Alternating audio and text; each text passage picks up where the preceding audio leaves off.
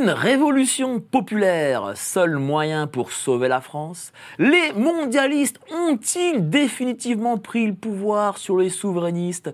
Toutes les réponses avec le capitaine Juvin Brunet, fer de lance de la résistance nationale. Vous êtes sur Géopolitique profonde. Allez, générique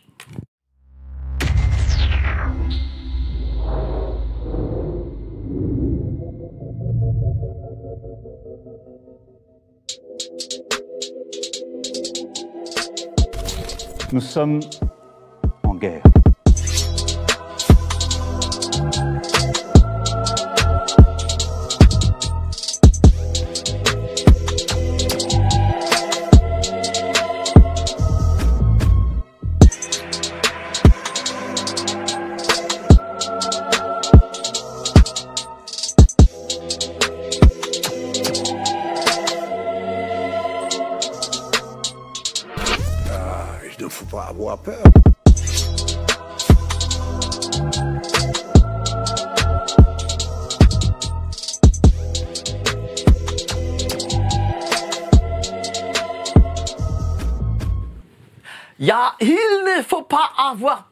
Bonsoir à tous, vous êtes sur Géopolitique Profonde, la chaîne qui est là pour remplacer les médias subventionnés. Alors vous me l'avez demandé, vous l'avez crié, vous me l'avez écrit, et il est là, il est présent ce soir.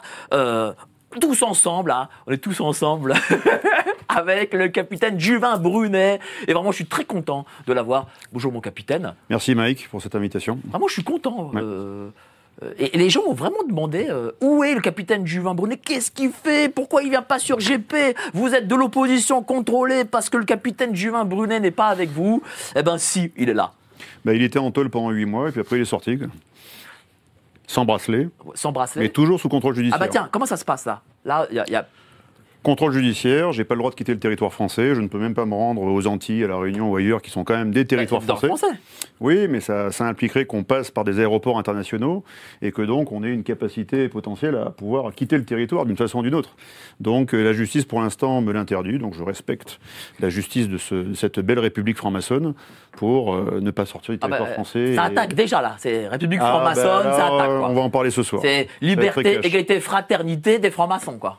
On va en parler, ça va être très cash. Ah, bah, très bien. Ça- J'aime j'aime quand c'est cash. hein. Ouais. Il faut que ça soit cash. hein. Surtout ici à GPTV. Merci beaucoup, euh, mon capitaine. Je vais présenter là tout le plateau qui est là, le plateau que vous attendez tous et que, que vous aimez là. Euh, J'ai voulu faire revenir notre ami euh, Lara Stam parce que je l'ai trouvé euh, de Radio Courtoisie, je l'ai trouvé vraiment euh, formidable. Comment ça va, Mike. Ça va très Même bien. si bon, euh, elle a une tare, euh, elle est russe, bon, bah, c'est comme ça. Hein. Russe Mais- ou mais arménienne on- ah, russe, ouais, heureusement qu'elle est arménien derrière. Ah pas, c'est pas un Mais choix. on n'est pas parfait. hein. C'est comme ça. hein. Nobody's perfect. Ouais. Bon. Mais merci de- bien, pour l'invitation. Oui, très bien. Vous êtes très en beauté aujourd'hui. Oh, merci. Merci. Vous êtes sublime. Merci. Oh là là, Vous Mike. êtes à tout charme. Bah, voilà. je ne peux pas concurrencer hein, Myriam. Oh, mais non, mais Bah, bah, ça y est. il y avait, euh, c'était la surprise Myriam. Merci beaucoup, chère Lara. Merci, Mike. En face, notre ami Nicolas Stoker de Radio Courtoisie aussi, patron d'émission de je ne sais plus combien d'émissions. Alors, je sais qu'il y a le Florilège des Arts, il y a aussi le Libre Journal de Géopolitique Profonde, et après, je ne connais plus euh, les autres émissions. Euh, comment ça va, cher Nicolas? Ça va, C'est tout ça va ça va bien. En fait, il est, il est fâché après moi parce que j'ai, parce que il a fait l'intervention cette semaine où il a été un peu longuet et je lui ai dit non mais euh, c'est laborieux Nicolas et là depuis bon elle est fâchée il va parler qu'avec un seul mot J'y pensais même plus, ah bon d'accord franchement. vous serez moins laborieux aujourd'hui? Ah bah, bah voilà, ça commence moins laborieux. Déclare la guerre d'entrée. Bah oui hein, Bah j'essaierai. je compte sur vous hein. Il est insupportable. merci beaucoup à la droite euh, l'autre a tout charme elle a mis un, un- un magnifique bracelet que j'aime beaucoup hein. Euh, elle est toujours présente avec nous, elle est euh, sublime et magnifique. Mm. Mais moi, je fais des castings euh, féminins, hein, c'est comme ça. Et c'est euh, Myriam Palomba. Bonsoir, Mike. Ah, euh, sérieuse aujourd'hui Oui, très sérieuse.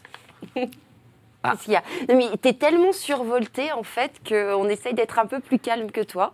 Donc, euh, donc voilà, mais. euh, C'est Gérard Forêt, il m'a fourni euh, la semaine dernière. tu es d'une forme suspecte.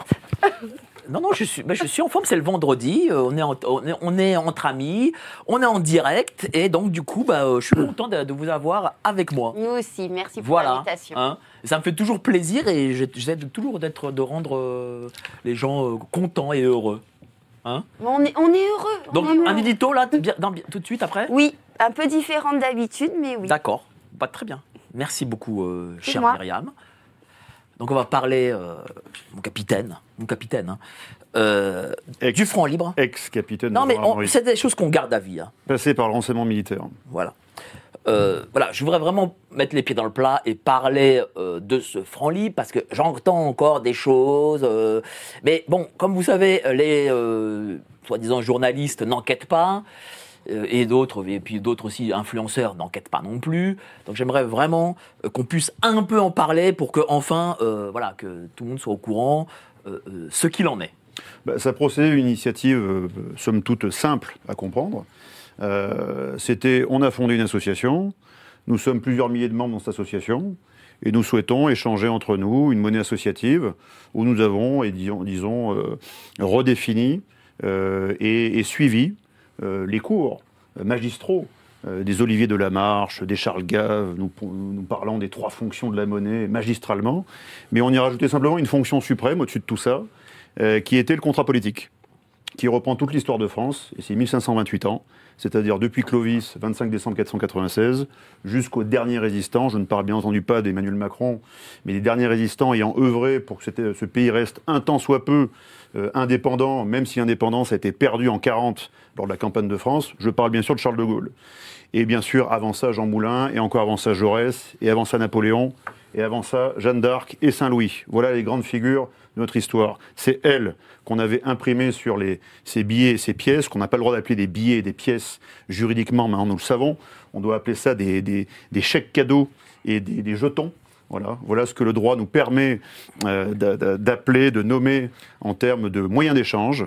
Et donc, euh, je suis actuellement toujours en, en tractation euh, serrée avec l'ACPR, l'autorité de contrôle prudentiel et de résolution de la Banque de France, pour qu'ils acceptent que quelques milliers de citoyens français, eh bien, entre eux, échangent une monnaie associative nommée le franc libre et qui euh, exhume toutes les valeurs et les principes transcendantales, euh, mais aussi historiques de ce, de ce millénaire, de, ce, de ces 1528 ans qui font de nous une civilisation, une nation héritière d'une civilisation, et pas une simple et désormais, je pense, crépusculaire république.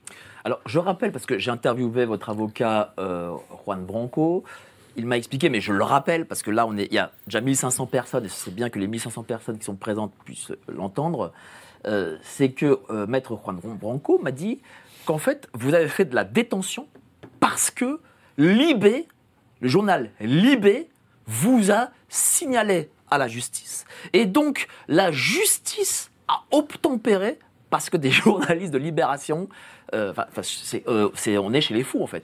Non, mais en fait, le système de contrôle de la caste qui a pris le contrôle justement de l'État- de- de l'État-nation France euh, en le parasitant et en le subvertissant, euh, tous ces organes de contrôle passent par les médias qui sont largement subventionnés et parfois même par des puissances étrangères, ce qui pose la question de l'indépendance de ces médias. Parlons-en, quand Bill Gates euh, finance à hauteur de 4 ou peut-être 8 millions de dollars le monde, on peut s'in- s'interroger sur l'indépendance de la ligne éditoriale du monde. Euh, quand M. Drahi, qui a une double nationalité, euh, continue en investissant notamment dans Libération, quel, quel drapeau sert-il? Quelle tutelle nationale a-t-il? On peut se poser la question légitimement. Donc effectivement, vous avez des médias subventionnés qui sont sur ordre de l'Élysée pour, on va dire, cartographier euh, la résistance ou on va dire l'actuelle dissidence, voir quand il y a des signaux faibles de résistance qui peuvent émerger de cette dissidence, ensuite en faire, disons, en faire des, articles, les signaler, pour que ces signalements ensuite arrivent jusqu'aux administrations, ici la CPR, qui s'est saisie, une fois que Libération justement avait fait un article à ce sujet, au vitriol, et en fait il y a toute une chaîne ensuite, eh bien une chaîne euh, euh, médiatico, puis ju- juridico-pénale qui se met en place. Et, euh, et nous allons tous la subir les uns après les autres. Mais comment ça se passe quand on est euh, après le grand Non, débat j'aimerais juste savoir que- qu'est-ce qui vous était reproché exactement en fait? Bah, tout simplement, il m'a été reproché d'avoir été imprudent. J'ai été très largement imprudent. Mais oui, on C'est-à-dire ne vous met pas en prison parce que vous êtes imprudent. Ah oui, mais j'ai j'ai commis des imprudences, euh, là encore une fois, magistrales. C'est-à-dire que j'ai dit, nous allons créer une monnaie associative euh, qui pourrait à terme servir de monnaie de secours si l'euro s'effondrait. Et là, ça m'a pas été euh, pardonné. Donc, euh, parce que j'avais lu le, le- le white paper, le livre blanc de la Banque Centrale Européenne, qui disait à partir d'octobre, décembre 2023, L'euro numérique. donc c'est passé, ils ont du retard aujourd'hui. Nous allons mettre en place l'euro numérique. Alors j'ai dit alerte rouge. Déjà qu'on a perdu notre contrat social en 92 avec Maastricht, et donc en 2002, la monnaie, l'euro, est venue en fait totalement euh, effacer tout notre contrat politique en 2002. De 2005-2008, tout ça, c'est de l'écume. La lame de fond, c'est 92. C'est elle qui est venue vraiment effacer notre contrat politique. Je me suis dit, si là maintenant ils passent à l'euro numérique, ils vont pouvoir, pour vous, pour Mike, pour n'importe quelle personne, simplement avec un fichier Excel, un jour appuyer sur un bouton et vous mettre totalement tributaire de leur système. Il sera totalement intégré, totalement électronique. Donc je me suis dit, les Français ont le droit d'anticiper et de disposer d'un moyen de secours potentiel si demain tout s'effondrait. D'accord, mais euh, moi, c'est ce que j'avais compris aussi, hein, excusez-moi, c'était pas du tout, c'est juste pour euh, voilà, comprendre un peu euh, l'histoire. Euh, on vous reprochait donc d'avoir euh, émis euh, une monnaie sans en avoir le droit. Alors apparemment, ça c'est faux d'ailleurs, vous aviez le droit, je crois, de le faire. Je rappelle que Conspiracy Watch. Attends, condition. attends, attends. Je Sous rappelle, condition. je rappelle que Conspiracy Watch, Conspiracy Watch a écrit, je suis sûr c'est vrai, hein, que ce qu'a fait euh, Alexandre Juvin Brunet était légal. D'accord. Très juste. Donc la, la- C'est vrai ou pas Très juste. Ouais, Ils l'ont Et, ils l'ont écrit. et hein. aussi, on vous avait reproché de, euh, alors qu'il n'y avait pas eu de plainte hein, de vos adhérents, de leur avoir pris des fonds. C'est c'est ça ou pas? Enfin, En fait, euh, j'ai été poursuivi d'abord en enquête préliminaire sur, sur saisine de, de- de la justice euh, par euh, la Banque de France, la CPR Banque de France. Saisie la justice en disant euh, nous sommes attaqués dans nos prérogatives, ou on est pré- vraisemblablement attaqués dans nos prérogatives, Euh, donc vous devez poursuivre cette personne. Ouverture d'une enquête préliminaire pendant trois mois. Et cette enquête préliminaire a été menée jusqu'à ce que je commette une faute, euh, cette fois-ci euh, de communication et une faute politique. C'était l'ordre du, salon de Ringis, fête du pays réel, Civitas, 19 novembre 2022. Là, je commets une, une communication des plus agressives où je réponds au discours de Macron du 12 juillet 2021. On dit Nous sommes en guerre. Et je lui réponds en disant Oui, effectivement, nous sommes en guerre. Mais c'est contre vous tous, la caste. Et six jours plus tard, je suis en tôle. Alors, on va, on va revenir après, euh, vraiment. Tu vois je je- D'accord, je t'aime je- beaucoup, je t'aime beaucoup, ma Myriam, mais on a va revenir après. Non, mais c'était juste pour comprendre. Bien sûr, en fait, bien sûr, bien euh, sûr, Mais, bien mais tu pourras lui poser ces questions et je te laisserai libre de poser toutes les questions que tu veux, ma Myriam. Ça marche. Et vraiment. hein. J'ai rien à cacher. Euh, voilà, je, je veux juste vraiment qu'on ait euh, l'entretien pendant au moins 20 minutes et après vous posez toutes les questions que vous voulez, je vous laisse libre. Euh, co- comment, euh, comment on vit justement 4 mois d'en- d'enfermement Euh, on les vit tout d'abord avec un, non pas un effet d'étonnement ou de sidération, parce que je, je savais ce que je faisais et je savais les risques que je prenais. Donc, euh, la- la- je ne pensais pas que l'appareil d'État irait jusqu'à une incarcération en, en détention préventive. Je ne pensais pas. Qui, qui fasse une, une garde à vue de 48 heures, j'ai d'abord été étonné. Parce qu'ils ont pu faire une garde à vue de 48 heures parce qu'il y avait une, une qualification dans, le, dans ce que l'on me reprochait. C'est-à-dire que ce n'était pas une simple escroquerie, c'était une escroquerie en bande organisée. Et le fait de rajouter bande organisée transforme les 24 heures de garde à vue en 48. Et en plus, si derrière, il m'avait mis une association terroriste, même fantasmée par le pouvoir, là, c'était 96 heures de garde à vue. Donc ils savent jouer en fait sur le système juridique pour ensuite poursuivre les, opposants. Donc 48 heures de garde à vue, derrière incarcération, alors que tous les éléments qui avaient été présentés à la juge ce jour-là n'étaient pas en fait euh, absolument confondants. Et même ces éléments n'ont pas évolué huit mois plus tard encore. Donc c'était, à mon sens, une incarcération euh, purement politique pour me faire perdre du temps par rapport à ma mission qui était de constituer, de structurer un réseau, un réseau de résilience citoyenne. Pas de résistance, d'abord de résilience, parce qu'il faut d'abord pouvoir être résilient pour ensuite, un jour, peut-être, si la situation devient une forme d'adversité réelle, pouvoir résister. Mais si vous n'avez pas les moyens, vous n'avez pas les moyens alimentaires, vous n'avez pas les moyens financiers, vous n'avez pas les moyens logistiques, vous ne pourrez rien faire. Ce sera, euh, on se fera écraser. Mais euh, du coup, euh, vous avez utilisé ce, temps pour réfléchir, j'imagine, pour peut-être préparer des projets aussi? J'ai largement rongé mon frein, oui, en prison. Euh, j'ai aussi euh, largement bénéficié d'un soutien populaire extraordinaire. euh, que même la justice n'avait pas imaginé voir, parce que tous les courriers, quand vous, envoyez un courrier à un, détenu, il passe systématiquement par la justice qui scanne le courrier pour voir s'il n'y a pas, mettons, des éléments compromettants à l'intérieur du courrier. J'ai reçu plus de 2500 courriers en 4 mois. Donc j'ai vraiment eu un, un soutien populaire très fort et je tiens à remercier toutes ces personnes qui, euh, autant par leur courrier que leur carte postale, que leur, leur, leur peinture parfois, certains m'ont fait des peintures qu'ils m'ont envoyées en, en prison, et aussi toutes les chaînes de prière que j'ai pu, euh, dont j'ai pu bénéficier, tout ceci m'a permis de résister pendant Et- 4 mois. Et, et- et justement, en réfléchissant pendant ces quatre mois, vous êtes venu à quelle conclusion? Comment on résiste euh, dans ce pays? J'en suis arrivé à la conclusion qu'on avait touché euh, à la clé de contrôle.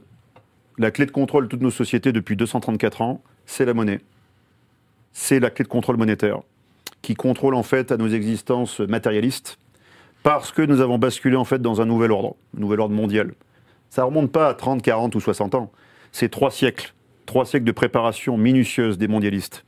Et 1789, c'est leur euh, chef-d'œuvre d'accomplissement et de bascule de la première puissance mondiale de l'époque qui était la France. Et ils nous ont fait basculer de l'ordre ancien au nouvel ordre mondial. Et ils nous ont fait basculer en nous détournant de Dieu, en nous détournant de l'esprit pour nous amener vers la matière. Et cette matière est contrôlée par le nombre. Cette matière est contrôlée par la monnaie. Et maintenant, toutes nos existences sont contrôlées par la monnaie et on arrivera à un suprême achèvement pour eux quand ils nous contrôleront par la monnaie numérique. Bah, Et derrière, avec une IA, encore Juste- pire. Justement, si on crée de la monnaie, même locale, et qu'en fin de compte, on nous jette en prison, euh, bah, comment, com- comment on y arrive en fait?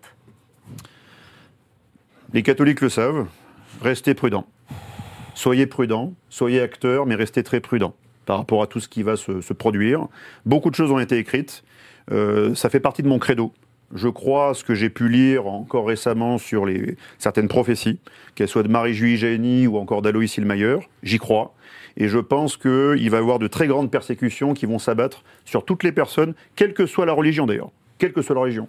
Vous soyez euh, euh, juif, musulman ou chrétien, catholique, protestant, orthodoxe, vous serez persécutés parce que vous croyez en Dieu, et nous encore plus parce que nous croyons au message de Jésus-Christ notre Seigneur. Et d'ailleurs, et j'en finirai là-dessus, nous sommes aujourd'hui le 23, c'est exact, 23 février Mm. 2024, après Jésus-Christ notre Seigneur. Il y a actuellement 4 à 5 calendriers sur Terre. Le calendrier juif, le calendrier taoïste, le calendrier hindouiste, le calendrier musulman, et il y a aussi le calendrier chrétien. Mais c'est le calendrier du Christ qui s'est imposé dans le monde, c'est lui le véritable maître des horloges. Et si on s'en détourne, rien n'ira plus. On s'en est détourné Oh oui, très largement. Très largement. La France était la, la- la championne de l'Église il y a plus de deux siècles. Elle a malheureusement été précipitée dans le caniveau et 14 siècles d'histoire, certes tortueuses. hein. on a eu des histoires euh, flamboyantes et des histoires aussi euh, de, de, de, de, de grande, de, de grande prospérité et de, et de grande aussi de grande, euh, de grande misère. Tout a, tout a accablé la France pendant 14 siècles de construction, lente. Mais nous étions arrivés au summum de ce que peut représenter en fait une civilisation moderne, et nous avons été précipités toujours par les vices de nos monarques. Alors, et c'est évidemment- pour ça que je suis pas monarchiste, hein, je vous dis très clairement. Ouais. Euh, les monarques, Louis XV le dépravé, et malheureusement Louis XVI qui a hérité, euh, on va dire, d'un royaume déjà largement euh, fragilisé. Louis XVI a fait ce qu'il a pu, mais il aurait dû avoir la force des rois, Tant qui, qui savent trancher des têtes quand il le faut. Tant que vous dites pas de mal de Philippe le Bel sur ce plateau, ça va. Je dirais du bien de Saint-Louis, mais Philippe le Très Bel, bien. c'est une autre histoire. Bravo. Bravo. Oui, mais bon, indépendamment de la spiritualité, est-ce que individuellement, par exemple, on peut vivre euh, dans une forme de société dissidente, comme, comme l'explique euh, Madame Valérie Bugot? On peut, on peut le faire comme le, le- le- le- le propose et le spécule euh, Valérie Bugot, comme le, le spécule d'autres personnes également. Mais après, il faut passer du spéculatif, du spécularé. Je spécule ma condition, je suis malheureux, je suis triste. Euh, Macron, je l'estime, je l'estime, est un traître, un fossoyeur, un imposteur. Voilà. Ça, c'est la spéculation. Maintenant, qu'est-ce qu'on fait? On peut spéculer un horizon souhaitable un jour. Nous voulons vivre dans une certaine société souhaitable, et il faut avoir un point de projection pour pouvoir ensuite se mobiliser pour faire quelque chose. Qu'est-ce qui m'enchante? Qu'est-ce qui va m'animer? Quel point je veux atteindre? Mais entre les deux, entre l'avant et l'après, là c'est le comment. Et c'est pas le règne du spéculatif, c'est le règne de l'opératif, de on, on l'opérationnel. spécule trop, on parle trop, on, on- on est trop dans la théorie et pas assez dans l'action. Oui, on n'est pas assez dans la Un peu distribution. comme des- les agriculteurs. Non, mais il Enfin, faut- les agriculteurs, eux, sont l'action pour le Il coup. faut distribuer des gifles. Il faut qu'on se remette à distribuer des gifles, À véritables. qui? À toutes les personnes qui s'écartent de leur, euh, de, leur, euh, de leur responsabilité. Les élites sont censées être des élites qui sont soit des élites morales, elles ont vraiment un magistère moral, elles ont une conduite irréprochable qui inspire le reste de la société, ou ce sont des élites intellectuelles, l'une et l'autre, l'une ou l'autre. Mais là, nous sommes face à des élites parfaitement immorales et surtout parfaitement cons. Je veux dire, quand on les, on les écoute, on se rend compte qu'elles sont d'une débilité sans, sans, sans phare. Comment ça C'est euh, manifesté. Donc c'est à ces À, gens-là à quoi qu'on- vous pensez? C'est-à-dire quoi euh, Par exemple, Vous avez- vous voyez le Premier ministre Vous des avez trucs qu'à écouter, vous avez qu'à écouter le, le- le- la superbe euh, des Bruno Le Maire et, et des autres. Ils, ils sont en train de nous, nous- nous propulser toujours plus bas. Euh, on était déjà assez bas, on va se retrouver de nouveau dans le caniveau. Euh, il faut que les élites tiennent leur rang. Et leur rang, c'est soit d'inspirer la société, soit de lui, lui donner un cap mais bon, on n'a pas les élites. On n'a pas les élites. Ça, voilà, on les met de côté. Nous, euh, est-ce qu'on doit par exemple euh, faire comme les agriculteurs? Là, on, là, d'ailleurs, vous les soutenez. Vous avez fait, je crois, vous avez créé une cagnotte d'ailleurs Oui, pour les agriculteurs. Euh, est-ce que les agriculteurs sont peut-être un exemple? Mais ils sont un exemple, mais surtout ils sont l'exemple. On- a, essuyé beaucoup de défaites, défaites citoyennes, défaites sociales depuis euh, plus, de cinq ans. Les seuls qui ont gagné, qui ont ouvert le bal et qui ont gagné avec des objectifs limités, c'était les bonnets rouges. Ils ont dit on se mobilise, on veut faire tomber les portiques autoroutiers. Les portiques autoroutiers sont tombés, ils ont été dés- désactivés, les bonnets rouges ont gagné, ils sont rentrés chez eux. Après, il y a eu les gilets jaunes, on sait, la suite, échec. Il y a eu les, anti-vax, les défenseurs de la liberté dont j'ai fait partie, et vous, avez- vous en avez fait partie vous aussi, Bah, le- Myriam, tout- et tous, là, personnes ici sur ce plateau, ça a été un échec, parce que ça, on n'a pas pu faire reculer toutes ces personnes. Ensuite, il y a eu les blouses blanches, il y a eu les robes noires, euh, il y a eu les retraites, et maintenant les agriculteurs. La seule différence avec les agriculteurs, c'est qu'ils sont le dernier maillon. Si ce maillon cède, nous n'aurons plus aucune capacité demain de nous réarticuler, de nous réorganiser en déjà en, en posant une, une indépendance dans notre alimentation. Si nous sommes dépendants dans notre alimentation, comme ils veulent le faire, ils veulent les tuer, nous n'aurons plus aucune capacité de, de- de- justement de résilience Oui, mais justement, ces et de rebond. Donc il faut absolument qu'ils gagnent. Ouais, mais est-ce qu'ils auront au bout? Parce qu'on n'a pas l'impression. On a reçu Sébastien Béraud, euh, l'excellent Sébastien Béraud. Excellent. Euh, alors lui, il est à fond, c'est sûr. excellent. Euh, ses collègues qui étaient derrière moi aussi. Mais bon, beaucoup sont quand même influencés par la FNSEA. Mais on a encore, en arrivant sur votre plateau, on est passé par le périph. Ouais. On a vu encore de fiers tracteurs arborer le drapeau de la FNSEA. Euh, rappelons que ce, ce drapeau et cette, cette organisation syndicale qui est en train de, de- de négocier des accords de libre-échange et qui, a parfait, qui ne s'est pas du tout opposé à, à- à l'ouverture de tous les poulets ukrainiens qui déferlent sur la France et qui vont tuer encore plus d'exploitations, avec la terre d'Ukraine actuellement est ravagée par la guerre. Et c'est une horreur autant pour les Russes que pour les Ukrainiens. C'est une horreur. Mais l'Ukraine est un, un- est, un, est un grenier à blé, est un grenier à agriculture extraordinaire. Les mondialistes ont pris le contrôle de l'Ukraine. Ils vont commencer à ouvrir les vannes, comme ils l'ont déjà fait, et ça va tuer les paysans français. Et, la FNSEA est derrière. Donc on n'est pas là pour se faire des amis, on est là pour se parler en vérité. Ils sont en train de trahir leurs propres syndiqués, leurs propres membres.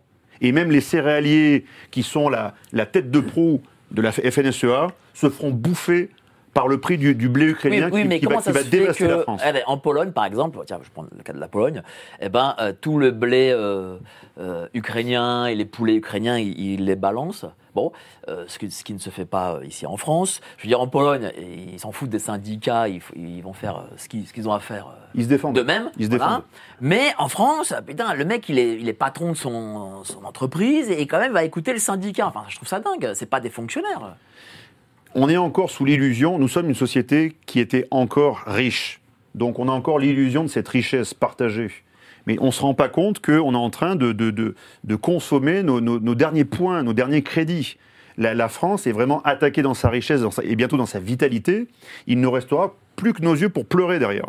Donc euh, les, les- les paysans doivent tenir et ils doivent gagner. Ils doivent tenir et ils doivent gagner. Il en reste plus que 300 000.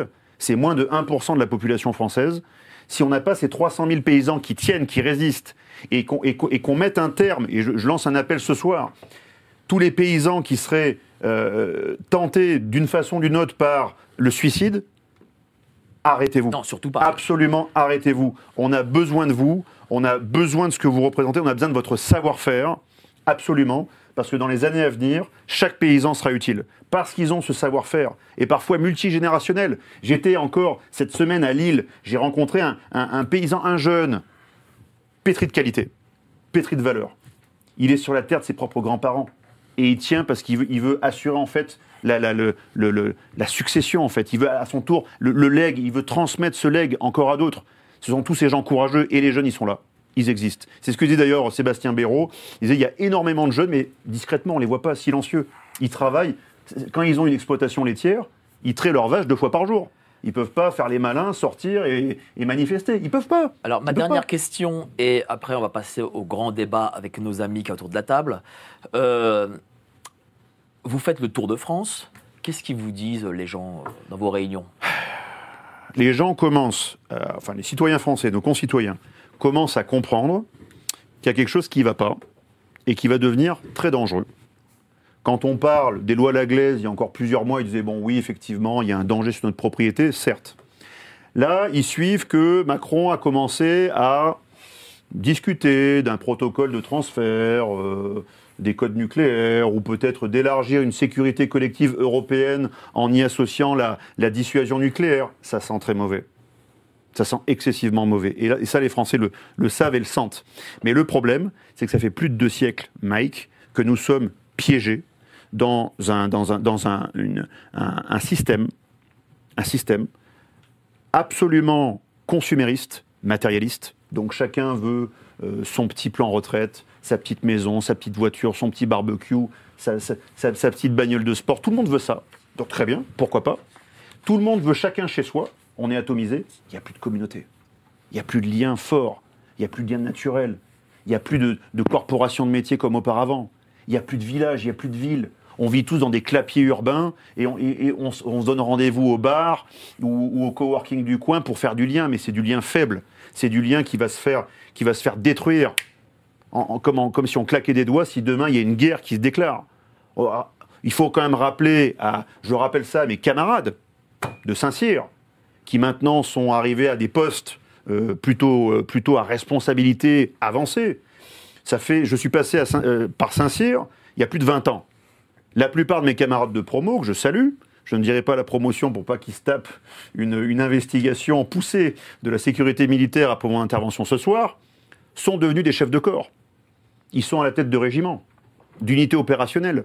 C'est eux qui vont être la- la première pointe qui pourrait être demain associée à une guerre si notre président, dont on n'a pas fait une analyse psychologique euh, déjà avant l'élection et même ensuite, nous sommes face à un, à un possible profil sociopathologique, qui est président de la République française, qui a les codes nucléaires, mais c'est excessivement grave. Il est en train de nous mener à la guerre. Donc, euh, message à tous mes camarades militaires, Saint-Syriens et les autres, attention, réfléchissez bien. Parce que cette guerre, vous avez deux mois de munitions devant vous pour la tenir, si demain elle est engagée. La dissuasion nucléaire française existe, elle est toujours performante, tant mieux. Mais en face, nous avons des Russes. Et nous ne sommes pas dans l'obligation euh, stratégique et encore moins culturelle d'affronter d'anciens frères européens euh, avec lesquels nous sommes malheureusement euh, fâchés pour des intérêts outre-Atlantiques. C'est les Américains qui, ont, nous ont euh, colonisés depuis 1945, après avoir été colonisés par les nazis jusqu'en 1944. À partir de 1945, on a été colonisés par les Américains. Nous ne sommes plus indépendants depuis 40. Il est temps de se réveiller. On a payé la dette de guerre. La dette de guerre de la Deuxième Guerre mondiale est payée.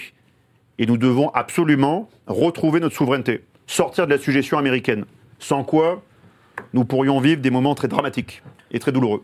Merci beaucoup, euh, cher Alexandre Juvin Brunet. Vous êtes plus de 3300 sur le chat, c'est énorme. Merci à vous. Euh, on va passer aux petites annonces et puis le grand débat. Quand j'étais petit, je lisais dans le rayon BD des grandes surfaces. J'ai pas beaucoup changé. Sauf qu'à présent, je lis la revue mensuelle de Géopolitique Profonde. Qu'y a-t-il dedans? De l'économie, de la politique et bien sûr nos solutions financières parce que s'appauvrir arrive très rapidement. On peut vous aider à y voir plus clair dans vos finances. Par contre, pour le reste, il va falloir grandir.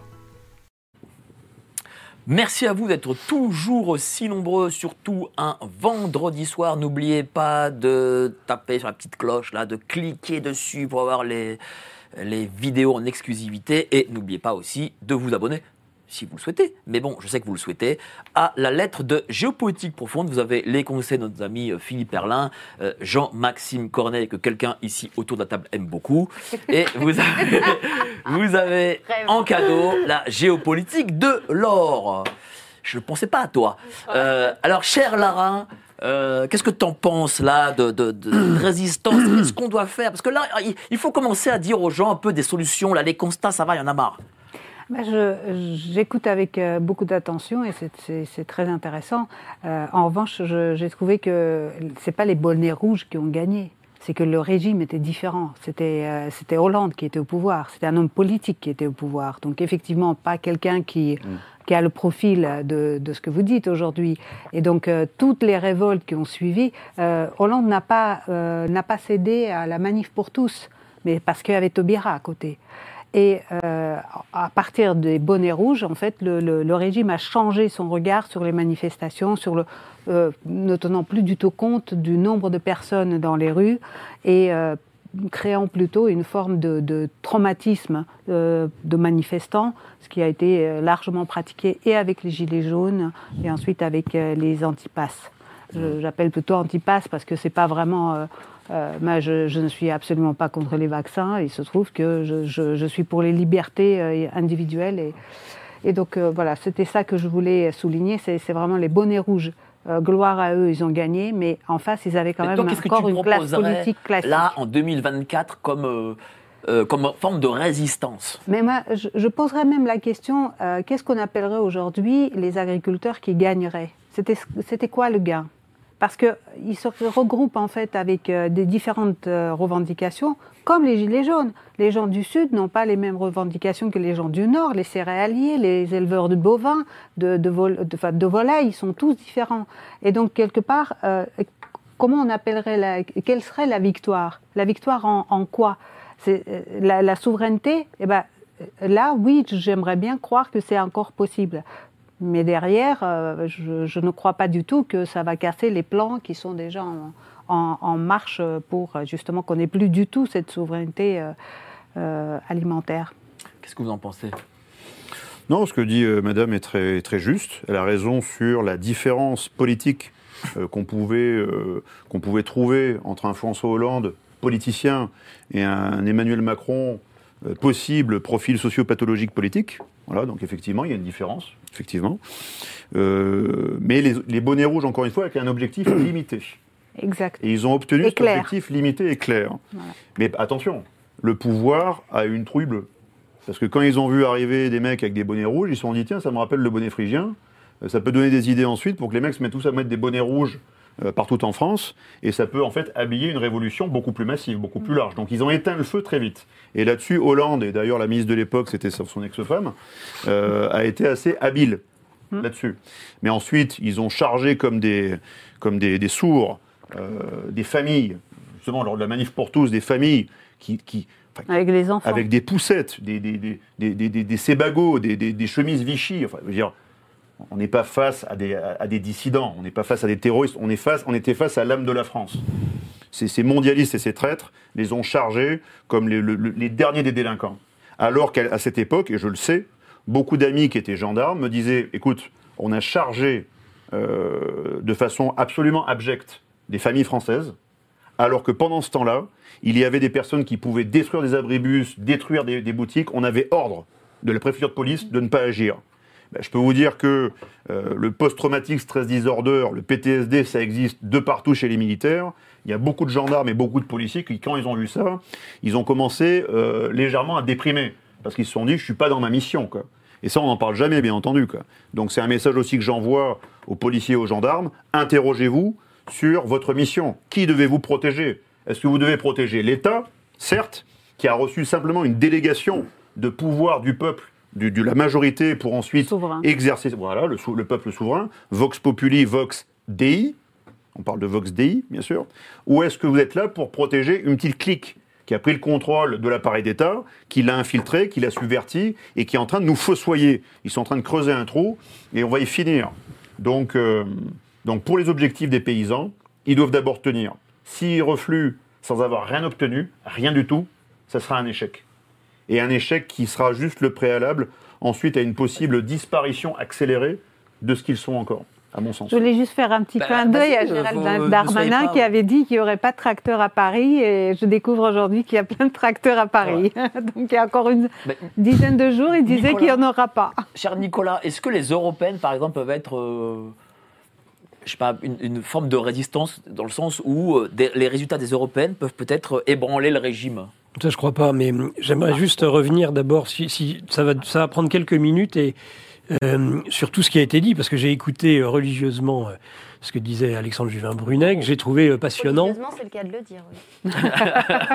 Non, il est dans la spiritualité, il n'est pas dans le religieux. Entre les deux. Euh, et donc, euh, déjà, oui, c'est vrai, et c'est assez habile ce que dit Lara sur euh, Hollande. La Bretagne, c'est le cœur de la Macronie encore aujourd'hui, d'ailleurs. Donc, cet électorat, euh, ils ne voulaient surtout pas le perdre, les socialo-centristes. Donc, je pense qu'ils ont reculé très vite. On voit aujourd'hui, d'ailleurs, que les agriculteurs, même si cette révolte est nationale, vient plutôt du sud-ouest. D'ailleurs, l'ancien sud-ouest communiste. hein.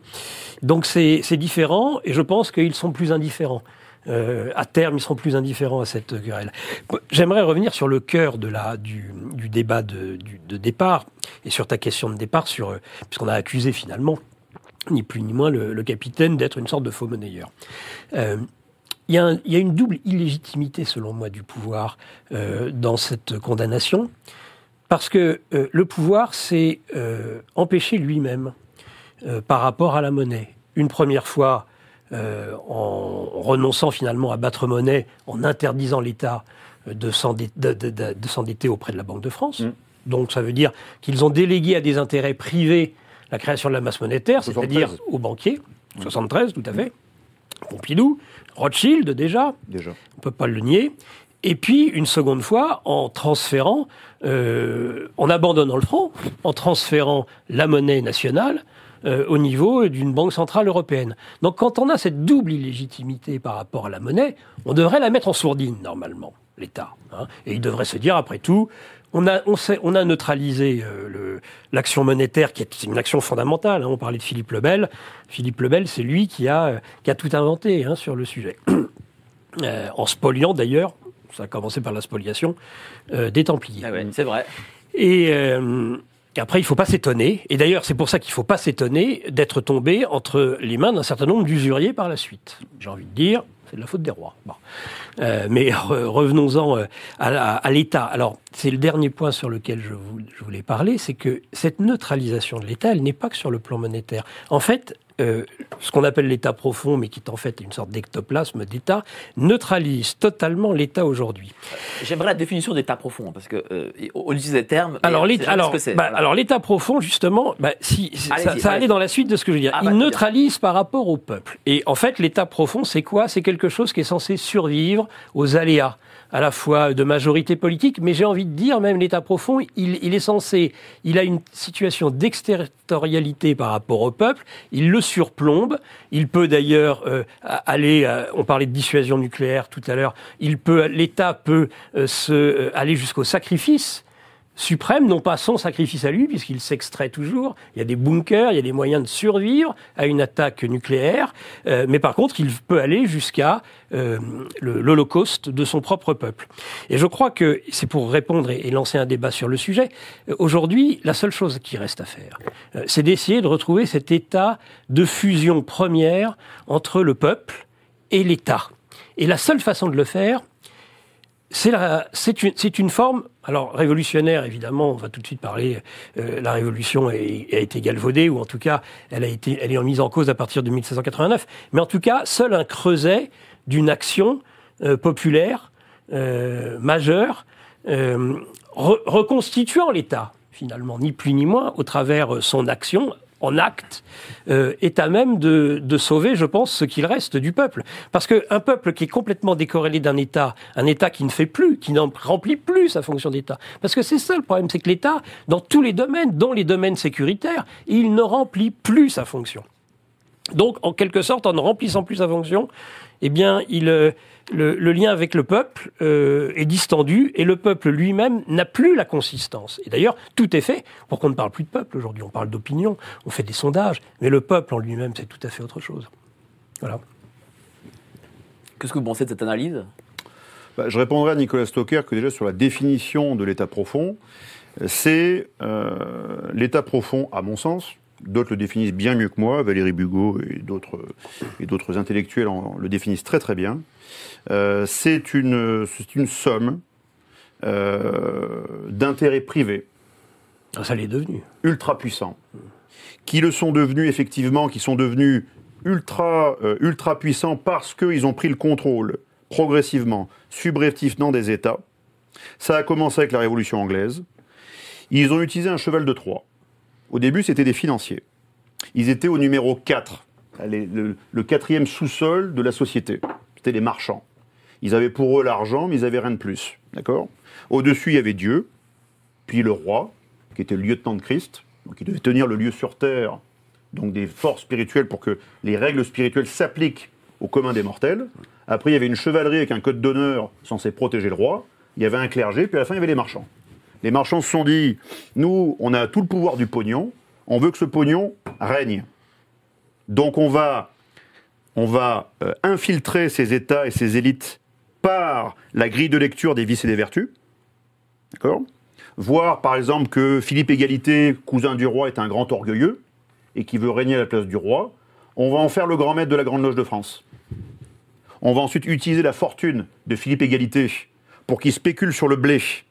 Une fois que ce blé aura été libéralisé à la fin de, Louis XV, début de Louis XVI. Louis XVI s'est récupéré la patate chaude de la libéralisation du prix du blé. Déjà des spéculateurs, des libéraux, qui avaient dans leurs mains Louis XV, le trésor royal était affaibli, et l'ayant en main, ils ont ensuite poussé à ce que les spéculateurs prennent le contrôle de la clé de contrôle de l'époque, qui était non pas la monnaie, qui était le blé. La faim. C'est le carburant des révolutions. Donc ensuite, qu'est-ce qu'on a eu? On a eu ces, ces États profonds qui étaient au, début des financiers, qui, qui ont un culte de l'argent. Et ce culte de l'argent, on le retrouve en moins 1500 avant Jésus-Christ. C'est le veau d'or. Nous sommes actuellement Non, tous moi- dans une société moi, du veau Je suis d'or. d'accord avec vous, mon capitaine. Non, mais je finis, je finis simplement. mais je- je une phrase, une phrase pour, pour, pour, pour, pour clore Ah. ce, ce cycle. Nous sommes face à un État profond qui a pris le contrôle d'États. Ils se sont alimentés de la substance financière de ces États sans limite. Et c'est toujours le cas. Quand on a des milliards qui sont euh, euh, offerts généreusement contre des PowerPoint à McKinsey par Macron, qui est leur client, ce sont justement des États profondaires qui s'abreuvent de ces milliards pour ensuite, avec toujours le même paradigme qui est un paradigme consumériste matérialiste, maîtriser nos vies. Mais nous ne pouvons pas sortir de ce paradigme si nous restons esclaves de la matière, esclaves de l'argent. Si l'argent reste le souverain bien, s'il redevient simplement instrument, nous pourrons sortir de leur contrôle. Nous pourrons sortir de cette matrice.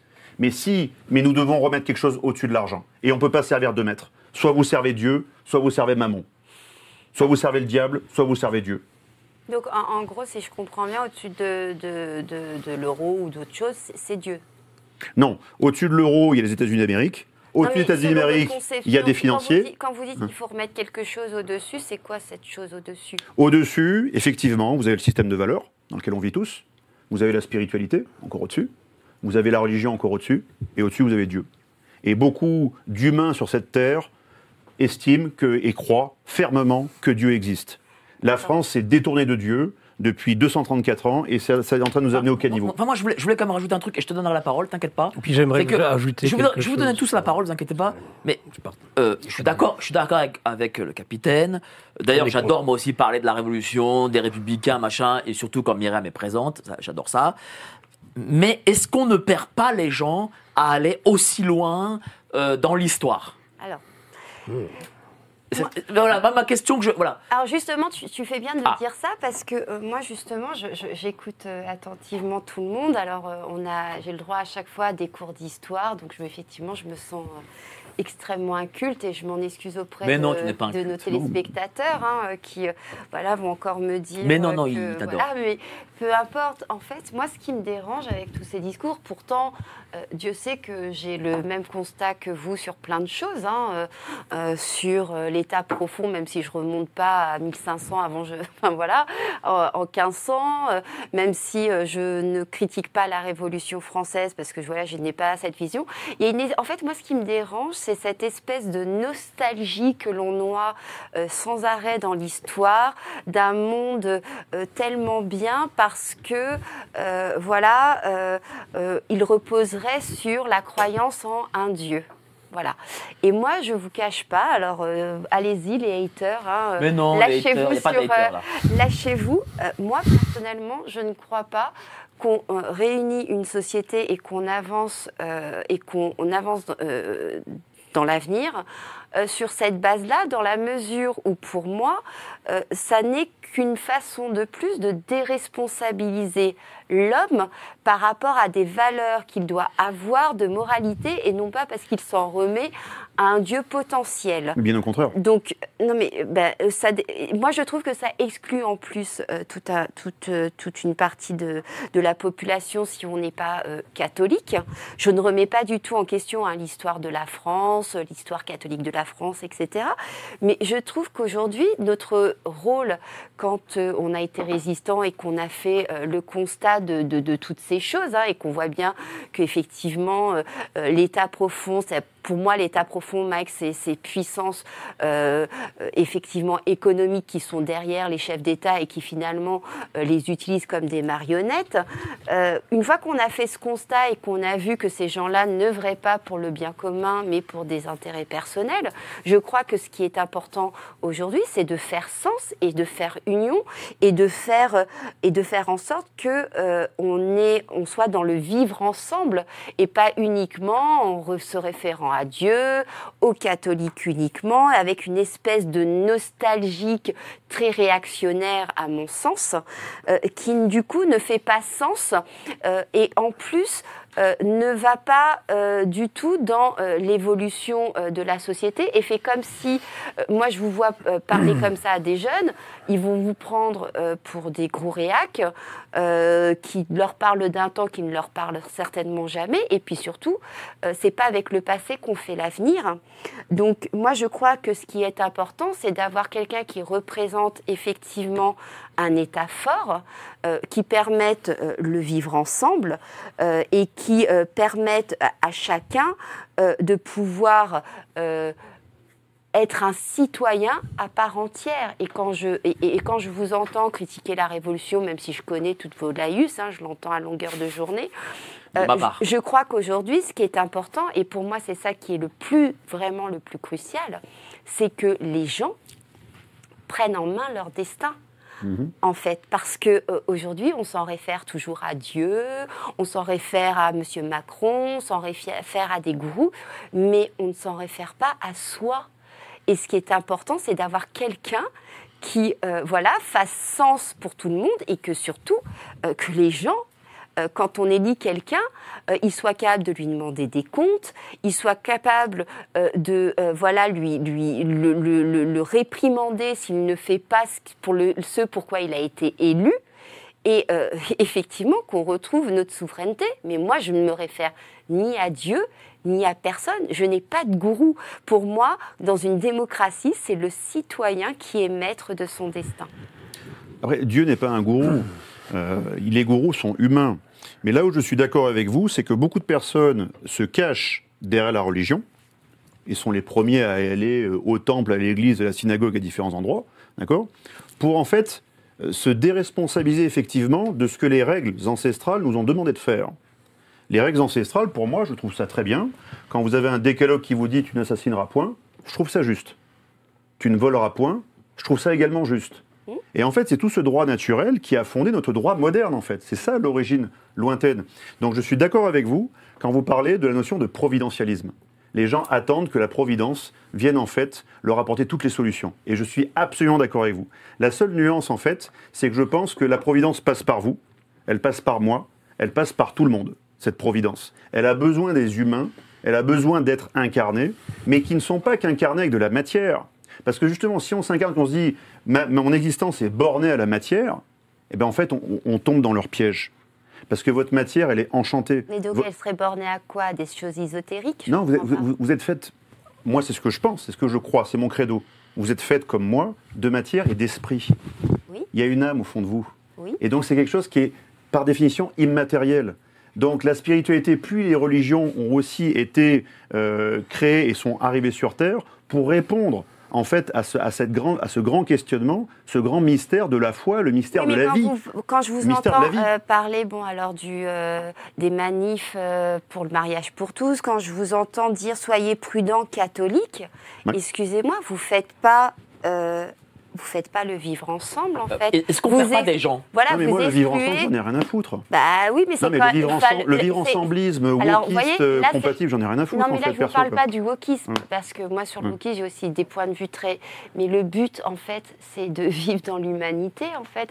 Si vous dites que le vivre ensemble, vous en foutez, comment voulez-vous Non, mais pas prétendre le vivre terme. ensemble, le terme, marketing républicain, ça qui fait. parle. Eh bien, et pourquoi? C'est quoi C'est qu'est-ce qu'il C'est un terme marketing qui, est- né avec le, l'antiracisme, SOS et compagnie. Non, mais Bah, moi, qui, je vous- qui est je- surtout né à partir du moment où on a cessé de vivre ensemble. C'est ça. Parce que Voilà, c'est toujours voilà. ça la Moi, com, je- c'est je vous- l'inverse. Moi, je vous parle Ça, c'est pas. bien là- fait. il parle du terme vivre Oui, mais ensemble. moi je ne vous parle Parlons-en pas. du vivre Moi je ne ensemble. vous Ah, parle alors, pas. dis-nous Je ne vous ce que parle. tu penses dans enfin, vivre je pense ensemble. que les gens qui me connaissent Mais- savent que je suis pas là Oui, mais pour un faire coup du d'arme marketing. blanche, Les le gens vivre te connaissent ensemble pas aujourd'hui, il faut Je suis quand même pas le là remarquer. pour Les gens te Ça, c'est connaissent pas simple. tous ça. Je suis moi, pas je là pour faire du Donc, explique- marketing. donc, explique Moi, bien. c'est de, pour moi le vivre ensemble, c'est de vivre dans les règles qui sont celles de notre démocratie laïque, euh, qui sont celles qui sont celles de respecter euh, l'autre euh, dans ce qu'il est dans sa globalité. Euh, voilà, et de permettre à chacun de vivre décemment de son travail et de tout le reste. Donc ça veut dire qu'en fait, ce que- ce Mais qu'elle veut dire, c'est comment vous- comment t'as capté les jeunes, Non, mais et co- capté des gens qui ne sont pas en idéologie totale avec. euh, Mais tous ces avec nous, paysans, par mais exemple. tous ces Avec des vieux trucs qui Attends, datent attends. de Mathusalem Non, mais tous et ces donc plus paysans- personne. Non, il ne faut pas généraliser. Tous ces en paysans dans rien la à rue. Non, Moi, déjà, j'ai pas la même idée du- de l'État profond. Donc, Mais vous, vous avez, pas- vous avez un pas- synonyme au vivre ensemble. Oui. C'est quoi C'est la convivialité. Con, vivere, vivre ensemble. Et cette convivialité, elle a toujours existé en fait dans les quartiers, dans les villages, au- au- dans les coins les plus reculés de France. Et les paysans qui aujourd'hui ont un cri du cœur, ils s'élancent à Paris, c'est parce qu'avant ils avaient ce vivre ensemble justement réel. Et ils avaient des règles de vie en, en commun et, et- et ça marchait plutôt bien. Mais ils ont été arrachés à leur vie, parfois ils ont été arrachés à leur village, et maintenant ils sont arrachés même à leur ferme. Mais sauf qu'avant, chère Myriam, quand il y a encore 100 ans ou 120 ans, on leur disait euh, tourne le dos à ta ferme, euh, va en ville. On trouvait des usines, on trouvait de la fonction publique, on trouvait de tout ça.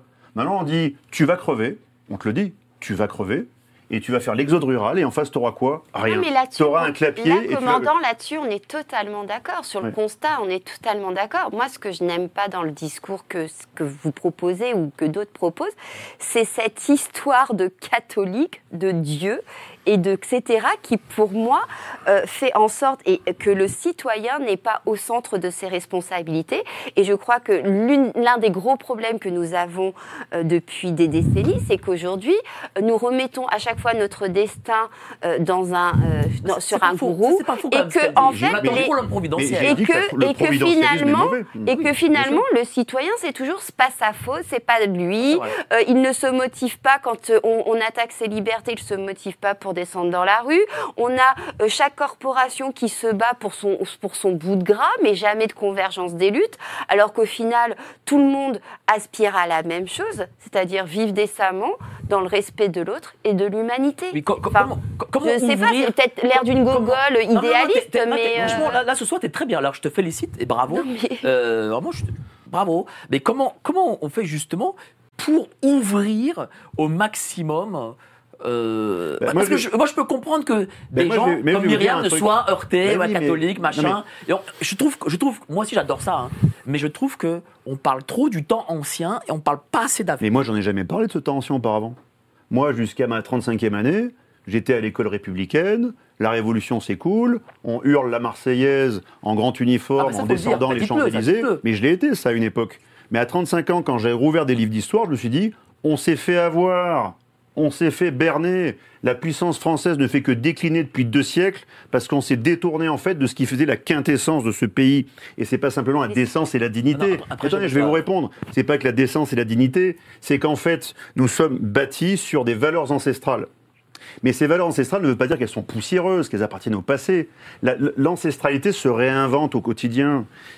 La, tradition, ça peut être furieusement moderne si ça vous sert d'outil opératif, quotidien. Et c'est là où je vais dans votre sens par rapport au providentialisme. Beaucoup trop de citoyens sans religion, sans foi, sans rien, mais aussi de catholiques, mais aussi de musulmans, mais aussi de juifs, en fait, parfois se détournent de ces règles des règles qui sont censées en fait appliquer même dans leur vie.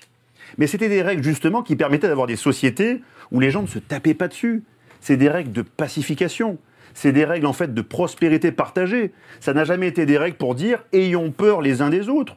Euh, euh, euh, cloisonnons-nous les uns les autres. Ça n'a jamais Mais été vous ça. Pouvez, vous pouvez- Non, non, mais attends quand même. Vous pouvez avoir des valeurs morales, euh, avoir le sens du civisme. D'ailleurs, chose qui devrait être beaucoup plus développée à l'école et ce qui était d'ailleurs à une époque. hein, on avait des, des cours d'éducation civique qu'on n'a plus aujourd'hui. C'est toutes ces choses-là qui font qu'on a des valeurs morales, etc. C'est pas uniquement la religion. La- d'où la- vient la morale? Je, je veux que la, la parle. morale, elle peut. D'où vient la morale? mais la D'où vient morale- le civisme? Mais la morale, quand vous étiez sous Aristote ou etc., vous avez des valeurs morales de l'époque qui ne correspondent peut-être plus aux valeurs morales actuelles.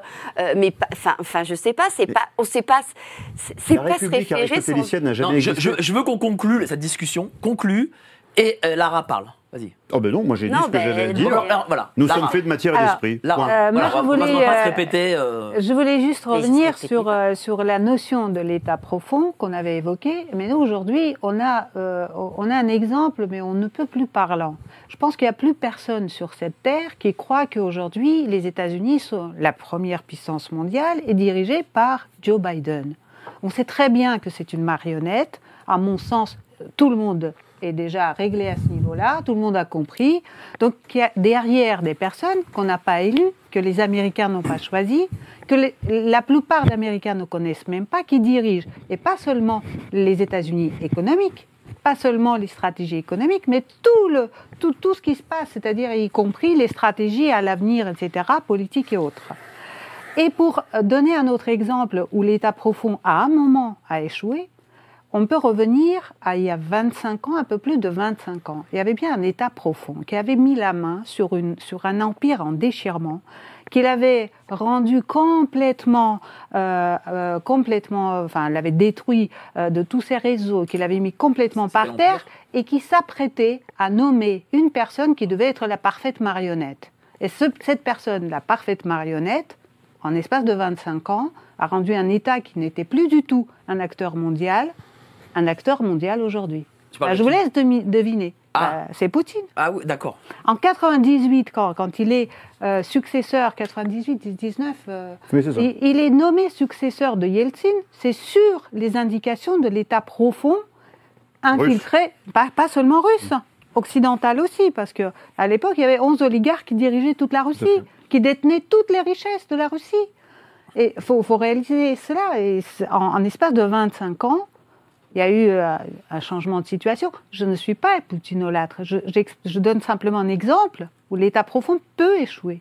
S'il y a une volonté, s'il y a, s'il y a une capacité de résister, s'il y a des hommes qui se lèvent, on peut espérer. Mais c'est-à-dire Parce qu'on a à un la tête d'un exemple État? À la tête d'un État, de, de mettre une marionnette à la tête d'un État. Qu'est-ce que qu'est-ce que tu en penses? C'est-à-dire que l'État profond, il n'est pas euh, invincible comme certains veulent bien le croire? Pour, pour rebondir sur Poutine, il avait lui-même expliqué que le département d'État sous l'ère Yeltsin, le département d'État américain, s'était installé au Kremlin. Donc en Clairement, fait, la Russie était totalement pilotée par les États-Unis d'Amérique. Elle était sous tutelle. En fait, en 91, quand ils se sont effondrés, euh, pendant 10 ans, ça a été le Far West. Ils ont pu dépecer euh, une grande puissance euh, métallifère, une grande puissance énergétique, euh, la Russie telle qu'on la connaît maintenant. Quand ils ont poussé Poutine, ils voulaient un homme fort, marionnette, effectivement, et ils s'en sont mordus les doigts ensuite. Euh, parce qu'il a commencé à euh, resserrer la vis, et si les, les- les- les- les- on va dire les oligarques ou les, agents euh, ne suivaient pas la, la- la règle, progressivement, ils étaient liquidés. Il, il a Je- il surtout coupé Donc, euh, la possibilité aux intérêts économiques de se transformer avec le temps en, en, acteurs politiques. C'était ça l'enjeu. Les oligarques commençaient à vouloir se prendre des places dans le, le Parlement, etc. Et c'est ça qui a Et été donc le début de, France, de- Est-ce qu'en France, par exemple, il peut y avoir euh, euh, ce type de transformation? Je, je- je l'espère. Je pense qu'à un moment, le système peut déraper. C'est-à-dire, comme tout système, il doit y avoir un caillou à un moment qui, qui, sur lequel euh, il se casse les dents et qu'il qu'il trouve plus d'issue. Et là, le, le cours est donné à, à- à l'histoire moderne. Et là, on ne parle pas de Mathusalem, on ne parle pas de... de- Oui, parce que de- là, il faut euh, parler. Non, mais, Et même, Ouais, mais même je suis assez Poutine... sur je ce te donnerai la Ah bon Par parole. rapport à la France, je vous veux que. Nicolas parle un peu, il dit rien, il est muet. parce que et, tu me, parce il est que je, triste. parce que je peux pas parler. Ben voilà, donc parle. Donc, euh, tu me demandes, euh, moi je fais un rectificatif par rapport euh, à l'état profond. Euh, tu m'as demandé la définition de l'état profond. Moi, je ne partage pas, depuis le début, je suis pris en masse dans un débat Bah, qui n'a pas pu se faire ben, dis, d'ailleurs dis, euh, sur l'état profond. Moi, j'ai absolument pas les théories de Valérie Bugot, et tu le sais. Ben, je le sais. Donc, euh, je n'ai, donc moi, l'état profond, c'est absolument pas ça. Pour, à mes yeux, ça ne veut pas dire que, que la réalité décrite euh, par euh, Alexandre Juvin-Ruvet est fausse. Il a raison, mais c'est pas pour moi, c'est pas ça l'état profond. Donc je reste sur une vision classique de l'état profond. Pour moi, l'état profond, c'est les hauts fonctionnaires. C'est ce que disait euh, Michel Debré en disant les fonctionnaires restent, les politiques eux s'en vont. Donc ils sont là pour assurer une certaine permanence. Après, qui est venu coloniser cet état profond, c'est une autre chose. Par contre, je voulais revenir sur un point euh, où, où- je partage à nouveau l'analyse du capitaine. Euh, une société, c'est à moins que ce soit Ibiza euh, tout- toutes les nuits. euh, c'est une société, elle est structurée, une société. Une société, c'est structuré. Et pour être structurée, ben, eh ben, depuis toujours, chez nous, elle est structurée selon un modèle. Alors, je suis pas, pour moi, il n'est pas quaternaire, il est ternaire. Euh, c'est bien sûr un d'eux européen, un d'eux européen depuis toujours. C'est du Mésil, c'est-à-dire qu'il y a trois grandes fonctions qu'on retrouve et qu'on a toujours retrouvées. Et il n'y a pas Et de est est société pas sans ça. lui, hein. Mais et qui est la, la fonction politique. Alors certains disent sacerdotale, mais c'est une fonction politique qui est censée dominer. Il y a une fonction guerrière et puis il y a une fon- fonction économique. Aujourd'hui, en fait, tout est inversé. Il y a un mythe là-dessus. Et là, je suis d'accord aussi. Le mythe, il est éternel. Le mythe, c'est pas euh, le début. C'est, il est toujours là. Et on, on, a- on est actuellement, pour moi, dans une situation qui est très proche de ce qu'on a déjà vécu 100 fois. Et lorsque les marchands, en effet, lorsque finalement la, pyramide sociale est inversée, c'est-à-dire que lorsque c'est les marchands qui l'emportent, qui dominent sur les militaires, qui eux-mêmes dominent euh, sur le pouvoir politique et le pouvoir sacerdotal religieux, eh bien, ça se termine toujours en ruine. C'est toujours une ruine. Et on avait ça. Le meilleur exemple de cela, c'était le fameux mythe euh, de euh, euh, de Troie. C'est le mythe de la guerre de Troie. C'est-à-dire le mythe de la guerre de Troie, juste, et et j'en aurais fini, et c'est une Ah, belle histoire, hein. et je pense que celle-là, elle peut se raconter aux Vas-y, jeunes, comme toute, euh, c'est parce que c'est une très belle histoire, c'est un berger qui était un prince troyen, euh, qui euh, est en haut euh, d'une montagne, le mont Ida, et euh, on lui jette une pomme. Et c'est la pomme d'or. Et euh, cette pomme, la, la déesse lui envoie en disant à la plus belle. Il doit choisir entre trois déesses. La déesse Héra, qui est la déesse mère, la déesse Athéna, qui est la déesse de la guerre, et puis Aphrodite, qui est la, la déesse des amours. Et chacune des déesses lui promet quelque chose. L'une, le pouvoir, euh, le, le pouvoir politique, les pouvoirs absolus. il y a une série Netflix qui vous raconte cette histoire, si vous voulez. Eh ben voilà, eh ben, ben parfait. Et, et Aphrodite, qu'est-ce qu'elle propose? Évidemment, elle propose la plus belle des femmes, hein, Hélène. Bon, sauf que Hélène, elle est déjà mariée, c'est ça le problème. Et qu'est-ce que cet imbécile de Paris, au lieu de choisir Héra, il choisit Aphrodite et il choisit la plus belle des femmes. Il va récupérer cette femme, sauf que ça fera finalement, ça aura comme conséquence eh bien la guerre entre les, les, les Achéens, c'est-à-dire les Grecs, et les Troyens, et ça précipitera la ruine de Troie. Ça veut dire que quand on inverse cette pyramide et quand c'est les marchands qui sont au sommet, ça se termine toujours mal et ça se termine toujours par la ruine. Voilà, dit comme cela, c'est une structure ternaire qui a toujours existé dans nos sociétés, et je pense qu'il est souhaitable de la conserver et de remettre les choses à l'endroit. Vous êtes en forme ce soir. Tout simplement. Moi, J'aime bien. Là, mais en tout vous êtes cas, tous les trois en forme. Surtout Myriam, moi, j'ai beaucoup Non, mais, hein. Une, réponse, une réponse pour Nicolas? Euh, Personne ne se fera la guerre pour Brigitte Macron, en tout cas. ça, c'est sûr. Ça, c'est pas Allez pas plus loin parce Non, que, Au Mendes France a repris a repris une vidéo de nous d'hier où euh, Lalanne disait des choses sur Brigitte, Jean-Michel, enfin bref. Non, mais moi, ce que je crois que ce qui est essentiel, hein, bon, voilà, on peut refaire l'histoire sans arrêt, etc. Mais, euh, mais je crois que ce qui est essentiel, c'est que les gens, il y a de l'état profond, les, on, parce qu'on veut être manipulé, en fait.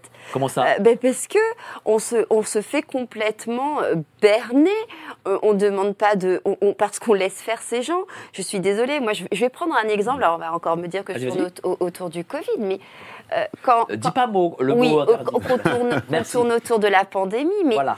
mais quand on parlait du quoi qu'il en coûte, moi je voyais les Français, ils étaient Wow, c'est génial, le quoi qu'il en coûte, euh, euh, super. Alors il y avait ceux qui se réjouissaient, ceux qui travaillaient dans la restauration, ils étaient payés à rien faire.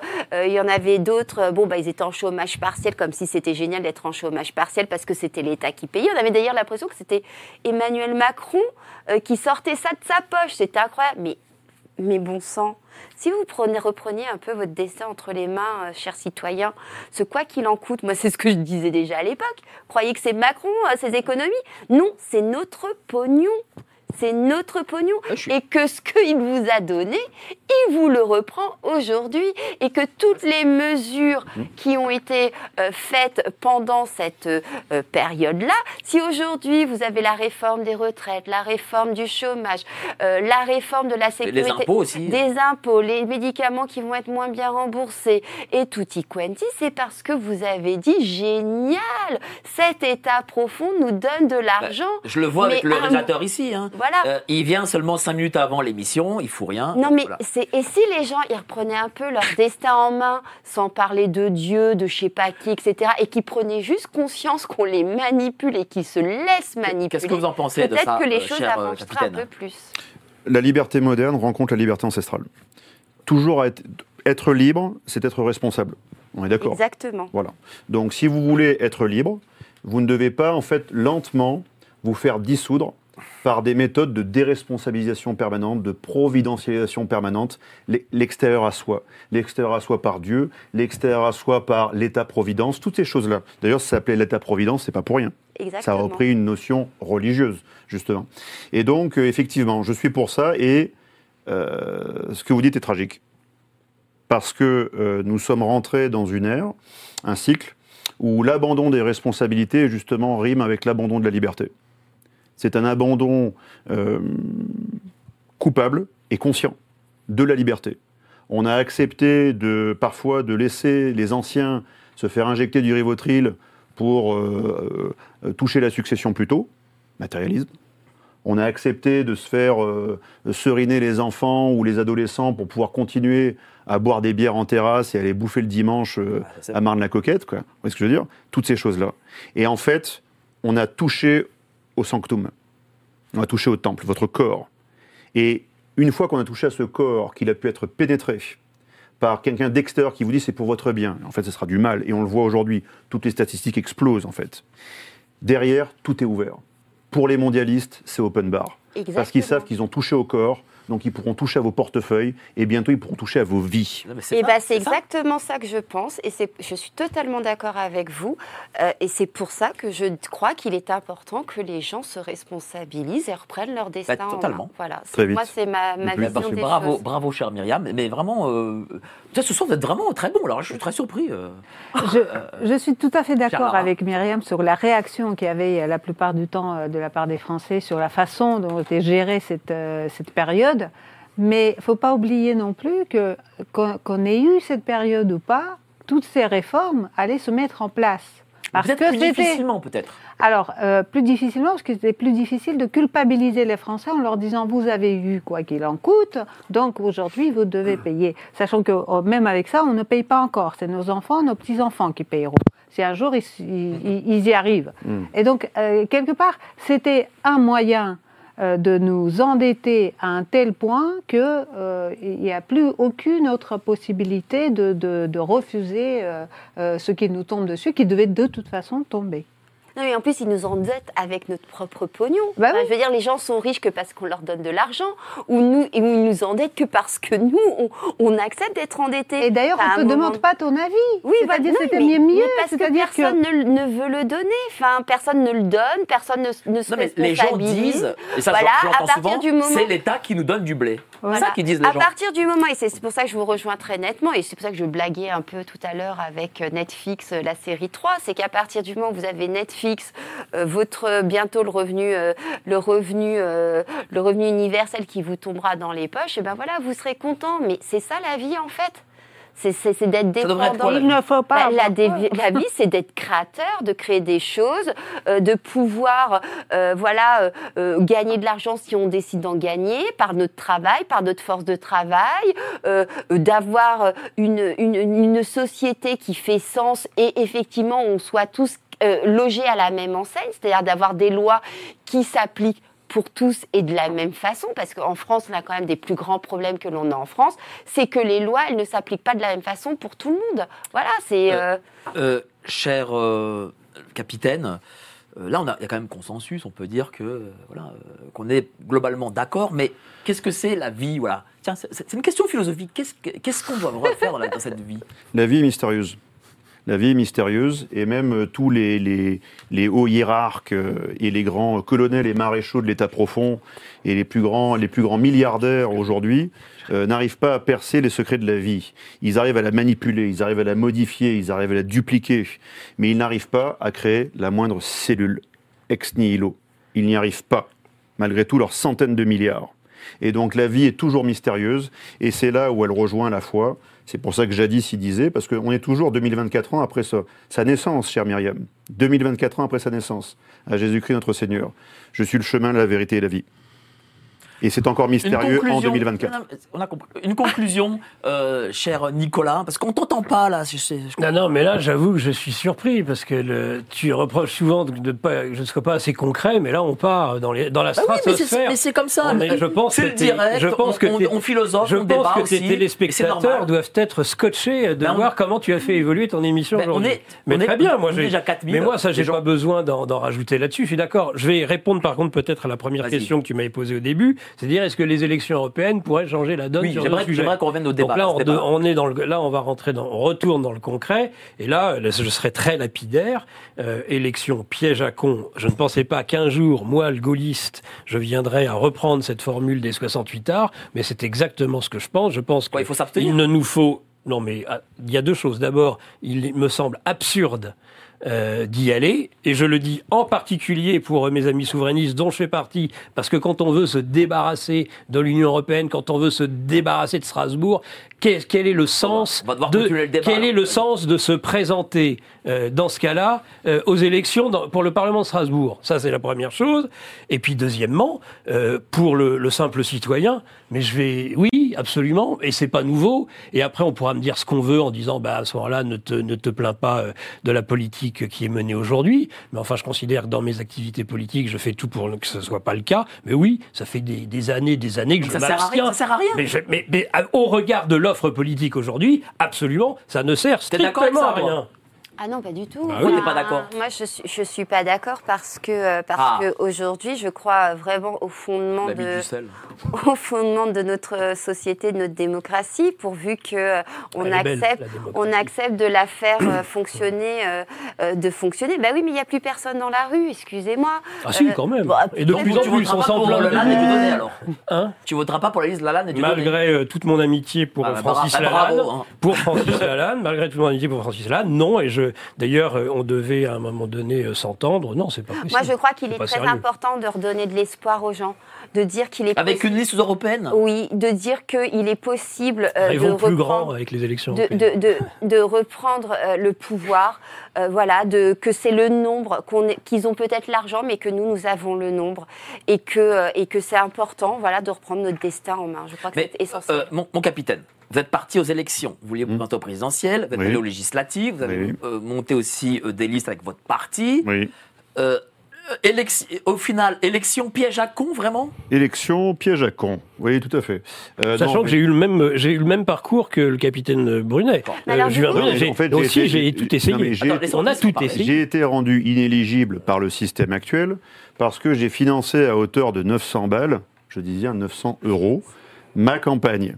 Donc à, des fonds personnels. C'était pas passé par l'association. Oui, mais c'est pas un, un compte de campagne. Voilà. Voilà. Donc j'ai mis 900 balles perso. Je rappelle qu'un PowerPoint chez McKinsey, ça vaut 30 millions et que ça sert à alimenter parfois des campagnes électorales. Peut-être même celle de Macron. Mais 30 c'est même millions plus le celle de PowerPoint. Macron. D'ailleurs, cette enquête, euh, elle, elle en est où? On ne sait Des pas. hein. Mais Marianne elle n'ira nulle Pour part, la, la cette campagne enquête. de 2017, puisque euh, Mais- euh, il a fait faire sa campagne par. euh, laisse- non, mais quand même, non, mais juste explique- expliquons quand même.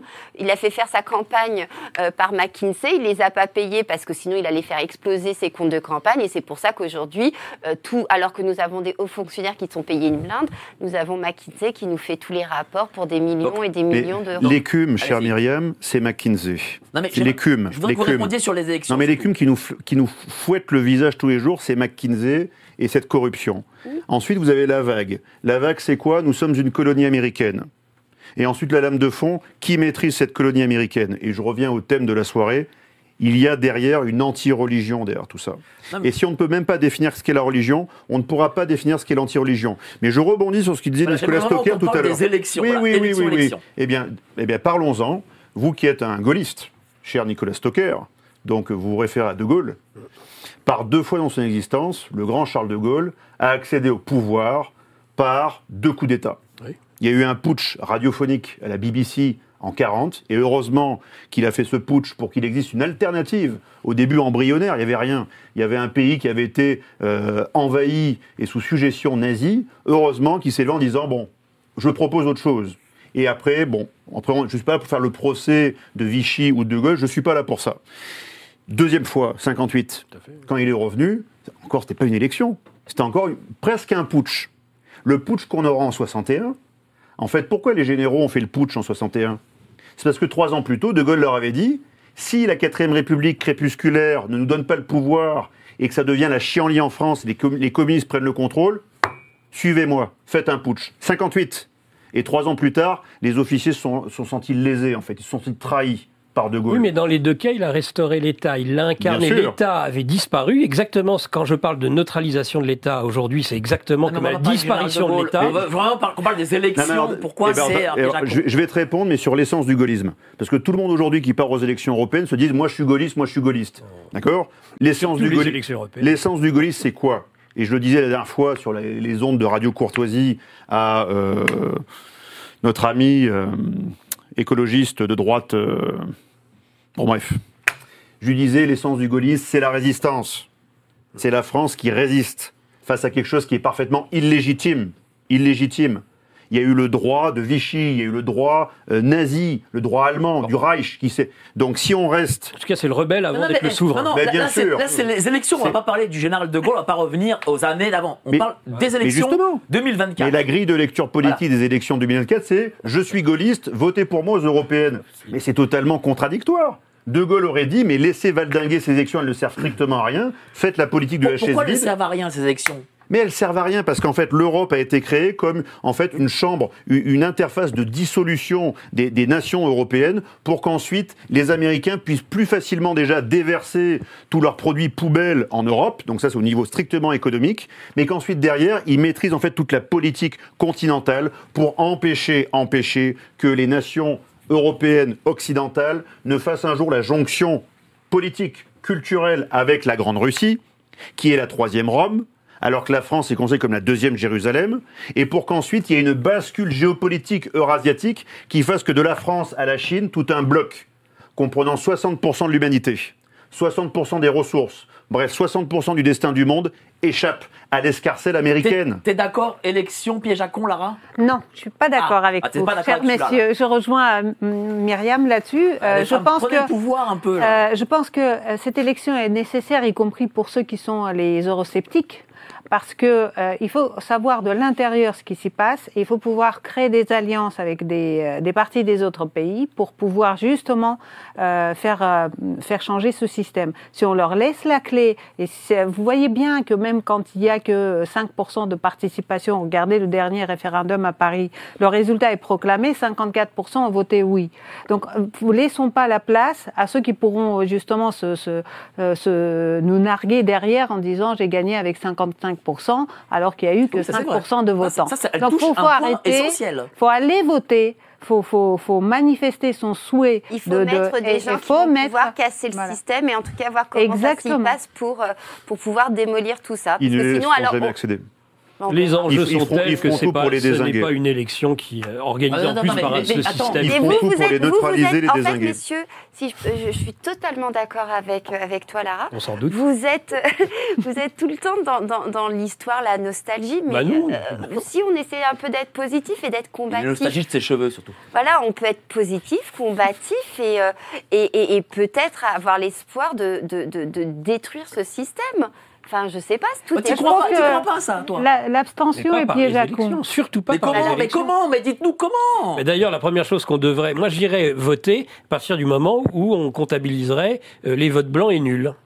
Même Alors si à ce moment-là, oui, parce que Ça, c'était très une vite, promesse de- d'Emmanuel Macron. parce que je crois que très rapidement, dans ce cas-là, on pourrait se rendre compte que plus de 50% des Français votent blanc et nul, et ça devrait de fait invalider celui qui se fait élire. Reprends la parole. Ce n'est valable, doigt, ce des n'est. Non, valable pas Fabrice que face, face aux hommes politiques réels. Les hommes politiques réels, ils prennent, ils, ils- ils les prennent en note euh, ces, ces, euh, ces bulletins qui sont raturés exprès, c'est-à-dire les collages, les images. J'ai tenu pendant des années des, des bureaux de vote. J'étais présidente de bureau de vote, et donc je sais comment ça se passe.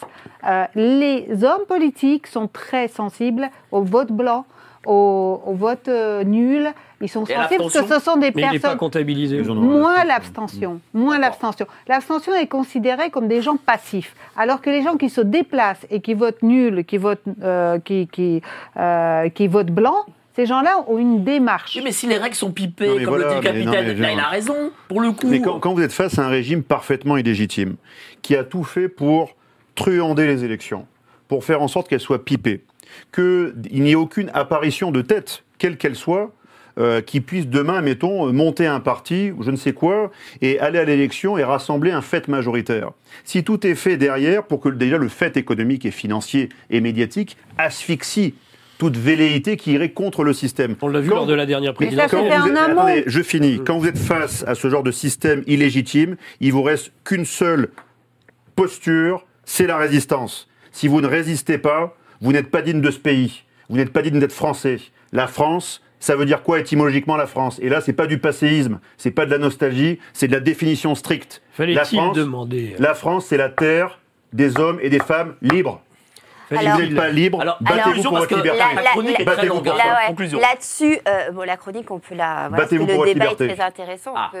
Alors, bah, le, on continue, alors. le- le- comment s'appelle Je suis totalement euh, d'accord avec vous. La résistance euh, est essentielle. Euh, sauf que si on prend pas le pouvoir, nous, on leur laisse en fait. Oui, mais il te dit qu'on non, peut pas prendre le pouvoir. Non, mais je t'explique.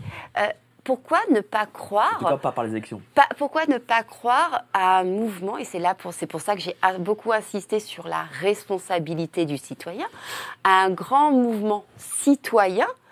Ils ne pourront rien faire si les gens sont derrière nous, si les gens, si on arrive à créer cette émulation d'avoir tout- toutes ces personnes. mais c'est pas les c'est parce Européens que qui c'est créent les- simulations. Mais c'est sais mais- rien, ça, Oh là va, là. ça va leur faire peur. Mais c'est toujours S'il y a bien quelque chose à combattre en du violon, Mais pas du tout. S'il y a bien. allez, euh, s'il y a- bah, arrête de dire ça, je joue pas du violon. Aujourd'hui, on sait très bien que tout ce qui est décidé en France part de l'élection, part de, de, de, de, de l'Europe. Euh, donc si on ne va pas combattre là-bas, mais c'est déjà perdu d'avance. Moi, je suis désolée, je ne veux pas les laisser prendre le Mais dit pouvoir. Je veux juste, prendre Nicolas. le pouvoir. il Je dit, veux que les vous êtes pour citoyens le, les, prennent les, le le Philippot pouvoir. et compagnie, ils sont pour le Frexit et ils veulent aller à l'Union Européenne. Mais parce c'est que quand même à- idiot, ça. Mais pas du tout. En Angleterre, il y a des gens qui étaient députés euh, euh, européens et qui voilà et qui, qui ont ont œuvré pour le fre- Brexit. le Ils ont mis 20 Brexit. ans, on aura ils n'ont 20 pas ans, mis nous reste- 20 il nous reste ans, mais non, parce que les gens, justement, ce qu'on fait depuis des, des- des- ce qu'on a fait depuis quand vous parlez de résistance. On essaye, les gens sont de plus en plus éveillés. Alors c'est lent, même pour moi c'est trop lent, mais je crois que les gens, et c'est en continuant d'informer, d'informer, d'informer, je crois à un grand mouvement populaire qui nous permettra de. Ben sinon, on fait quoi alors? On, prie Dieu toute la Non, journée. on s'intéresse à l'histoire sans et- nostalgie pour Non, voir ce que l'histoire vous apprend. Et alors L'histoire que vous la- apprend que euh, quand le vent de l'histoire se lève, c'est des affrontements de minorités. C'est des minorités qui s'affrontent, des minorités actives, des noyaux durs. Le ventre mou du peuple au milieu ne se lève jamais comme un seul homme. Il y a eu 300 000 révolutionnaires en 89. 300 000, Donc, vous l'écrasez. c'était 1% de la population. C'est quoi que vous nous Je parle, c'était 1% de la révolution de la population française, 1%, une minorité active qui a été contrôlée, qui a été corrompue et qui a fait basculer en fait le jeu, 1%. Oui, Donc ce sera 1% de ces mondialistes satanistes contre 1% de résistants.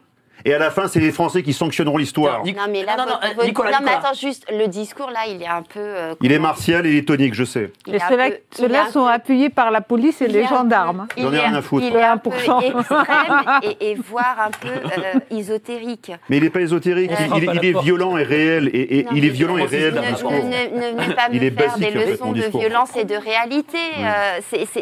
j'ai très conscience Le vent de l'histoire Ça, est violent, je, suis d'accord avec le je fait. vois pas en... Bah, mais, soit on changement reste dans l'histoire, c'est ce soit que on pense dire. l'avenir. À un moment, on doit penser l'avenir, quoi. Mais, mais Bah, l'avenir se elle- définit dans le passé. C'est le passé qui nous donne les ingrédients pour bâtir un avenir. Nous ne sommes pas que le Wattez, présent, et nous ne après- sommes pas qu'un relativisme absolu D'accord, mais à présent. part les grandes phrases et les grands mots, comment vous voyez les Mais choses c'est pas alors, une un grand mouvement citoyen, si ça c'est pas Ah, quand même. c'est des grands mots aussi. Ah non, un grand mouvement c'est pas du citoyen, c'est utopique. Non, c'est pas oui, mais c'est des grands On a mots aussi. reproché hein. aux On a gilets Vous n'avez pas un jaunes. passé, chère Myriam, qui fait votre futur Votre passé ne fait pas votre présent et Mais- votre futur D'accord, mais je- je- Non mais c'est- Alors- euh, justement, c'est pas utopique, euh, Lara ou Nicolas, ce grand mouvement citoyen? Bah. Alors, je pense que euh, là où je je rejoins parfaitement euh, capitaine Jevin Brunet sur le fait que c'est la minorité agissante qui est capable de lever en fait euh, euh, le, le- lever le problème. Sauf qu'aujourd'hui, on on, n'est plus du tout dans les mêmes proportions qu'à l'époque des révolutions. C'est pas la garde du roi qu'on a en face. On a toute une institution armée de, de, de- de- et, et alimentée par, par l'extérieur, parce qu'on n'est plus du tout euh, un État souverain. Comme vous l'avez dit, je suis d'accord Ah, avec bah, vous. là. Et donc, Et comment ils ont la fait révolution. les Russes euh, quand c'était en, en 90 mais elle était, euh, elle était pas, pas du tout dirigée. Non mais je parle, euh, je parle des, place, des gens, hein. des, des, des populations. euh, Alors, non, alors qu'ils là, avaient les c'est- tanks qui venaient. euh. Mais, Bon, même s'ils n'ont ils ont pas fait grand-chose, les Russes, mais. Mais, euh, ma- mais, euh, moi, je, je manifestais en, bah, en, voilà, donc. euh, 80 88, hein, février euh, 88, j'ai commencé à manifester, j'avais 15 ans. Et les chars sont arrivés en centre-ville de, de la capitale d'Arménie, Yerevan, qui était une des premières républiques qui s'est mise à manifester contre, juste après Glasnost et Perestroïka, en disant, puisque c'est Glasnost, nous on veut euh, nos terres, nous on veut euh, l'indépendance, on veut sortir de, l'URSS. Et euh, les chars sont arrivés, et en fait, ces soldats étaient pétrifiés par le public.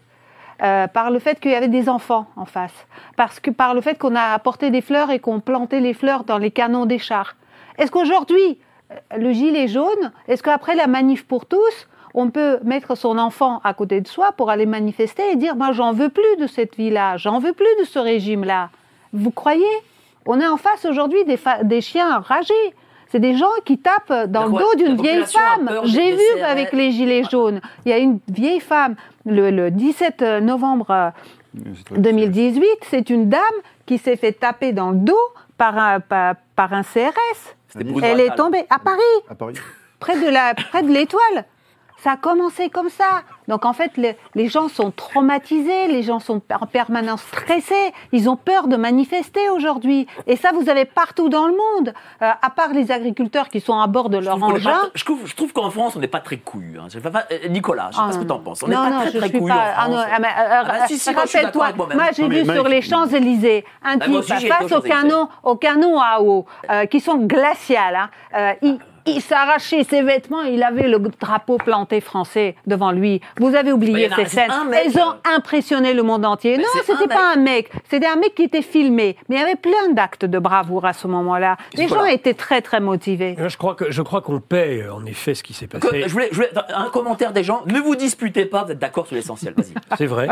Euh, je pense que, le, euh, en effet, on paye aujourd'hui ce qui s'est passé avec les Gilets jaunes. Euh, et la démoralisation euh, dont parlait Olivier Piacentini là, dans une émission tout dernièrement en disant il trouvait les Français complètement atones. Et l'absence de Euh, leader. Eh bien, non, non, ça c'est non, pas non. On paye d'abord l'échec des gilets jaunes. Alors après, comment est-ce qu'on explique l'échec des gilets jaunes Mais ça, on l'explique parce que justement, à un moment donné, cette espèce de mouvement qui aurait pu être un mouvement citoyen n'a pas été capable de générer en lui-même un certain nombre de, de vraies figures, euh, de vrais chefs d'autorité. Un, parce que euh, celle qui avait, euh, qui légitimement aurait dû prendre la tête de ce mouvement puisqu'elle était l'alternative au système, en tout cas elle se présente comme telle, c'était Marine, Marine Le, Le Pen. Pen. Elle ne l'a bien évidemment pas fait. Et ensuite, bah, parce que étant donné que finalement... Elle l'a fait juste un jour. une- Oui, même pas elle, non, non, c'est Oui, sa, oui. sa nièce qui est venue une journée. Elle, elle n'est même pas venue. du tout. Tous les députés étaient Euh, là. et puis aussi parce que, étant donné qu'ils n'ont pas eu la maturité de trouver euh, un véritable leader, eh bien, qui s'est chargé de les trouver ces leaders? Euh, C'est les chaînes d'infos en continu. Et là, indéniablement, le moins qu'on Ah, puisse dire, c'est qu'ils n'ont pas trouvé les plus doués. Je sais que tu les connais bien. Moi, je les Euh, connaissais bien. je mais- participe aux réunions de, des, sur les champs, euh, etc. C'est des mercredis, hein, la mise en place des samedis, etc. Et, et j'ai constaté qu'en fait, euh, tout le monde voulait la caméra. Mais personne ne voulait prendre la responsabilité. Vous vous adressiez à l'un, ah mais moi je suis juste euh, camionneur. Ah mais moi je suis juste plombier. hein. Vous, tu sais, Ça j'ai les mains dans ça le... Ça s'est passé comme ça. Et puis petit à petit, les caméras sont venues et les caméras ont insisté et ont donné à ces gens-là, petit à petit, la médaille du leader. Et puis, c'est rajouté des choses aussi, des accidents, des choses malheureuses et tout ça, qui ont... euh, mais le leader, ceux, ceux qui voulaient être, ceux qui pouvaient prendre à ce moment-là euh, le, le lead dans cette histoire, il fallait un parti politique. Et c'était possible. Non, Au début, c'était possible. Mais ils ont pris euh. peur. Ils ont pris peur dès D'accord, le départ. Alexandre, avec les partis politiques Pff, Je parle même pas de parti, je parle des leaders. Vous avez parfois des, des- des agents. Vous êtes face à un système qui dispose de, de toutes les ressources financières illimitées. Attendez, je finis. Ouais. Et donc, des agents peuvent tout à fait être dormants et attendre d'être activés le jour où, en fait, un, un événement social va apparaître. Et ça, je l'ai vu lors du, du convoi de la, libé- de la liberté. Mhm. Convoi de la liberté. Il y avait un convoi qui, s'est- qui- qui a été créé, en fait, en écho Ouais, par rapport à ce qui Au se passait Canada. au Totalement. Canada. Ah ouais. Et d'un coup, on a vu, excusez-moi du terme, je suis pas sexiste, madame, hein, mais on a vu deux bonnes femmes arriver, on savait pas d'où. Elles ont pris la- le Ouais. lead du truc. Totalement. Vrai. Elles, les ont, elles ont dit, ah surtout, surtout, n'allez surtout pas à Paris. hein. Ouais, ouais. Ah, pourquoi? Parce qu'il n'y a pas de pouvoir à Paris. Allez Bah oui, on sait tous, il n'y a pas de pouvoir à Paris. Aller Bah, faire un de un. Fontainebleau. Donc ensuite, ils sont partis. Non, c'était même pas Fontainebleau. Non, ils ont, ils ont fait Ibiza à Fontainebleau, ah, ils se sont biturés toute ouais, la nuit, et à, et à 10h du matin, et, 10 et à 10 heures mais- du matin, ils sont arrivés la gueule en biais ensuite sur Concorde, et forcément, ils étaient accueillis par les CRS. Normal. Parce qu'ils Fontainebleau, ils ouais. y sont pas passés à 4h du matin comme ça aurait dû le faire. Et ils sont ensuite partis sur Bruxelles, et ils ont amené courageusement une lettre à Strasbourg en disant nous avons des revendications. Ah oui, c'est de l'extinction Ah oui, de mouvements sociaux. Et nous, pendant on ce temps, on se ça. faisait gazer Ouais, parce que sur les étais sur les aussi. Champs-Élysées. J'avais pareil. remarqué qu'ils avaient renouvelé le stock parce que... Ah me Bien fait gazer, hein. les Bien particulièrement Ouais, Les résistants étaient là, je me suis savez gazé comme merde. Moi, euh, euh, les, équipes de euh, Ruquier m'avaient appelé pour avoir Rémi Monde euh, sur France 2. J'appelle évidemment Rémi Monde. Et qu'est-ce qu'il me dit? Ah, mais je suis euh, en pique-nique à Ah Fontainebleau. oui, mais c'était c'est vrai. hein. c'était- mais C'est je le sais. Voilà. C'était d'un ridicule, ces deux bonnes femmes. D'ailleurs, je me souviens, elles avaient fait des émissions comme TPMP. Je me dis, mais qu'est-ce qu'elles foutent là, elles? C'est pas les représentantes du convoi de la liberté. Et elles ont disparu. Et elles ont disparu parce qu'elles étaient là pour casser Donc le c'est mouvement. des agents. Ah, mais Qu'est-ce que ça signifie Ça signifie qu'en réalité, euh, Ah nous oui. sommes, nous sommes, euh, nous aurons que la défaite, quoi. On n'aura pas que la défaite, mais cette, cette, cette, cette victoire possible. Alors, il faut qu'on ait la victoire pour une raison simple. C'est que c'est seuls les gagnants, les victorieux, qui écrivent l'histoire, premièrement, mais ensuite qui font les lois. Donc, si on veut que la loi redevienne juste pour nous tous, il va falloir qu'on gagne. Et la victoire, parfois, elle peut être juste sur le plan politique et médiatique, je veux y croire, mais malheureusement, personnellement, je pense qu'elle se fera sur une démarche beaucoup plus légitime. C'est-à-dire que quand la loi vous empêche d'agir, vous empêche de penser, vous empêche de vous réunir, il faut aller au-delà de la loi. Et quand on va au-delà du légalisme, on rentre dans, le, dans ce qui est légitime, ce qui est juste en fait à faire. Il est juste de défendre sa famille, il est juste de défendre ses enfants, il est juste de défendre en fait ses, ses- ses congénères, ses concitoyens. C'est juste en fait. C'est ce juste en fait qui doit armer les cœurs, les braves. Le courage. Seul le courage nous permettra de réunir. Que ce soit 50 ou 500 lions, je préfère 500 lions autour de moi qu'un million de moutons. Non, Parce que ces 500 d'accord. lions pourront faire, faire la différence. Conclu, Mm. et après on passe à l'édito, parce qu'il y a une heure, on a fait plus d'une heure de débat. Hein. Ah oui, Ah ben oui, ça passe vite. hein. Et t'as pas juste très, très rapide, Non, je voulais euh, abonder en, en- en ce sens, mais euh, juste rappelant qu'un homme, qu'un homme n'est prêt à mourir, et ça c'est Nicolas qui, qui me l'a appris, enfin, je trouve ça très très juste, n'est n'est prêt à mourir que pour sa famille, sa patrie et son Dieu. Tout à fait. Il n'est pas prêt pour, à mourir pour, pour un régime politique, il n'est pas prêt à mourir pour euh, euh, je ne sais pas quel plat de pâtes, etc. Euh, là, il faut vraiment rester Ou dans pour les ça. droits de l'homme. Ou pour les droits de l'homme. C'est pour ça qu'il est temps Euh, que, les mais Français voilà, reprennent leur destin famille, en main. Non mais Et patrie, sûr. non, mais là, c'est et conclu. Là, c'est conclu. de leur destin. D'accord. Euh, merci, merci à vous pour cet excellent débat de plus d'une heure, beaucoup plus long que, que normalement il aurait dû être. Euh, mais on va passer à ton édito. Mais avant ça, euh, le petit générique. Votre masque.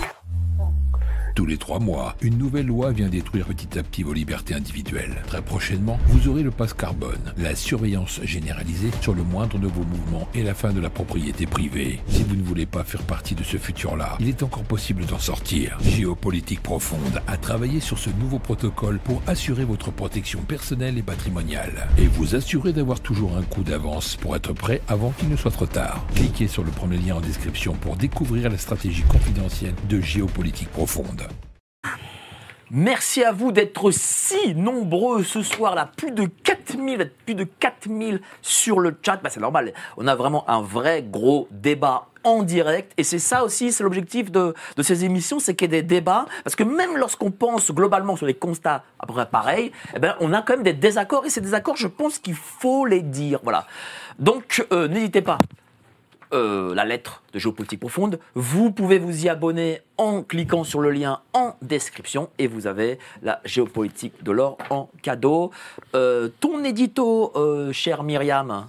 Alors, je l'ai- fait un peu différemment parce que euh, d'habitude, dans mes éditos, je mélange un peu politique, people et Ouais. rigolade. Et là, le sujet s'y prête pas Pas énormément. rigolade, là. Puisque, comme vous le savez, aujourd'hui, nous avons donc le parquet qui s'est emparé de l'affaire de Gérard Miller. Alors, pour, pour Gérard Miller, hein, pour situer un peu l'homme, l'énergumène, euh, c'est un, donc un, un psy, euh, un psy hein, qui est très, euh, qui est aussi chroniqueur dans plusieurs émissions de radio et de télévision, très engagé à gauche hein, euh, et soutien de Jean-Luc Mélenchon 2012. Visiblement, ça n'a pas posé de problème à l'Arcom euh, qu'il soit supporter de Jean-Luc Mélenchon tout en étant chroniqueur chez euh, Laurent Ruquier, Europe 1, euh, même chez Monsieur euh, Drucker. Donc voilà, ce monsieur est mis en cause pour des comportements euh, déplacés, des violences sexuelles sur, alors j'ai compté, euh, nous avons, euh, enfin, entre le magazine Elle et euh, Mediapart, nous avons en tout 50 femmes. Et j'ai l'impression que ce n'est qu'une partie de Est-ce qu'il y l'iceberg. a des plaintes? Alors oui, oui, il y a, il y a- il y a- il y a il énormément, je- comme j'y vais. Il y a déjà quatre plaintes. Quatre plaintes euh, qui, ont, euh, qui ont été faites euh, au parquet. hein. Il y a six signalements en tout qui ont été faits au parquet. Et, et sur ces six signalements, quatre ont fini en plainte, donc pour viol, hein, c'est pas rien, viol, et agression sexuelle. Alors, il y a une plainte qui a été déposée euh, euh, le 6 février par une certaine, alors on a changé les noms, une certaine Juliette euh, qui avait 20 ans. À l'époque, Monsieur Meller avait 46 ans. Il était son 47 professeur. ans. 47 ans, pardon. Il, tu, tu lis bien mes notes. il était euh, donc professeur euh, de, psy- de psychanalyse à l'université de Paris 8. Et puis, il, il avait un cours qui s'appelait, euh, euh, qui s'appelait de façon euh, très drôle, hein, c'était tout un programme, la vie sexuelle. C'était assez prémonitoire. C'est en cours, ça. Oui, c'est son cours. Et donc, cette jeune fille y participait. Et un jour, bon, bah, il l'embrasse. euh, Elle, le- elle repousse ses, ses avances. Et puis, un soir, il lui propose d'aller chez elle, d'aller chez lui. Elle re- et là, elle se met, euh, euh, il lui propose une séance d'hypnose. Parce que le grand truc de Gérard Miller, c'était de faire des séances d'hypnose. Et donc là, euh, elle décide de le repousser, elle pense qu'il a compris, sauf que cette euh, jeune femme euh, vit une déception, une rupture sentimentale douloureuse, et donc elle se dit, je vais peut-être demander à Gérard Miller, qui visiblement a compris que je ne voulais pas de lui. Comme il est psy, je vais lui demander de l'aide. Et là, elle se retrouve chez lui. Euh, euh, il ouvre une bouteille de champagne. Il- évidemment, lui, il en boit qu'une petite goutte. Hein. Bah non, sinon c'est pas drôle si lui, il est complètement alcoolisé et, euh, et pas elle. Et puis, euh, elle, elle boit toute la bouteille, hein, parce que je vous rappelle qu'elle est en dépression, euh, parce qu'elle s'est fait larguer. Quoi, il l'a fait boire? Il l'a fait boire.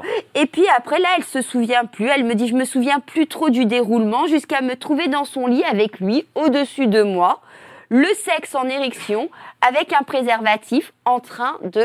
Alors, je Au, peux au moins, il était protégé. Oui, il était protégé, donc en train de se faire une masturbation. Ah oui. Voilà, donc sympathique euh, la séance euh, chez le psychanalyste. Je rigole, mais ce n'est pas drôle, Non, euh, pas malheureusement, drôle. parce que On nous avons, pas, nous une plainte également qui a été déposée le 16 février pour agression euh, sexuelle. Alors là, c'est encore pire, hein, parce que, enfin pire, si on peut dire. Euh, la plaignante, elle l'a rencontrée, elle avait 15 ans. Et alors, vous savez où elle l'a rencontrée? Non. Lors d'un tournage à l'émission, on a tout essayé. le tournage de À l'époque où il était vedette. Voilà, et donc là, euh, là il, la, il, la- il, la, chauffe et puis il l'invite à passer chez lui. Donc cette jeune femme, bon, il va, va, va savoir pourquoi. Donc il lui offre un, un iced tea et puis là, trou noir, elle se réveille, allongée dans un lit à l'étage, sur le ventre en culotte, lui, lui massant le dos. Bon, il y a une autre plainte qui a été déposée ce mardi, hein, pareil, donc par une jeune femme qui aurait été violée euh, fin 2001 alors qu'elle n'avait que 17 ans. Euh, donc elle, elle l'avait sollicité pour une interview qu'elle voulait faire pour son lycée. Euh, il l'a invitée plusieurs fois, dont un fameux dimanche où il déjeunait, il faisait un petit brunch avec Laurent Ruquier, le revoilà.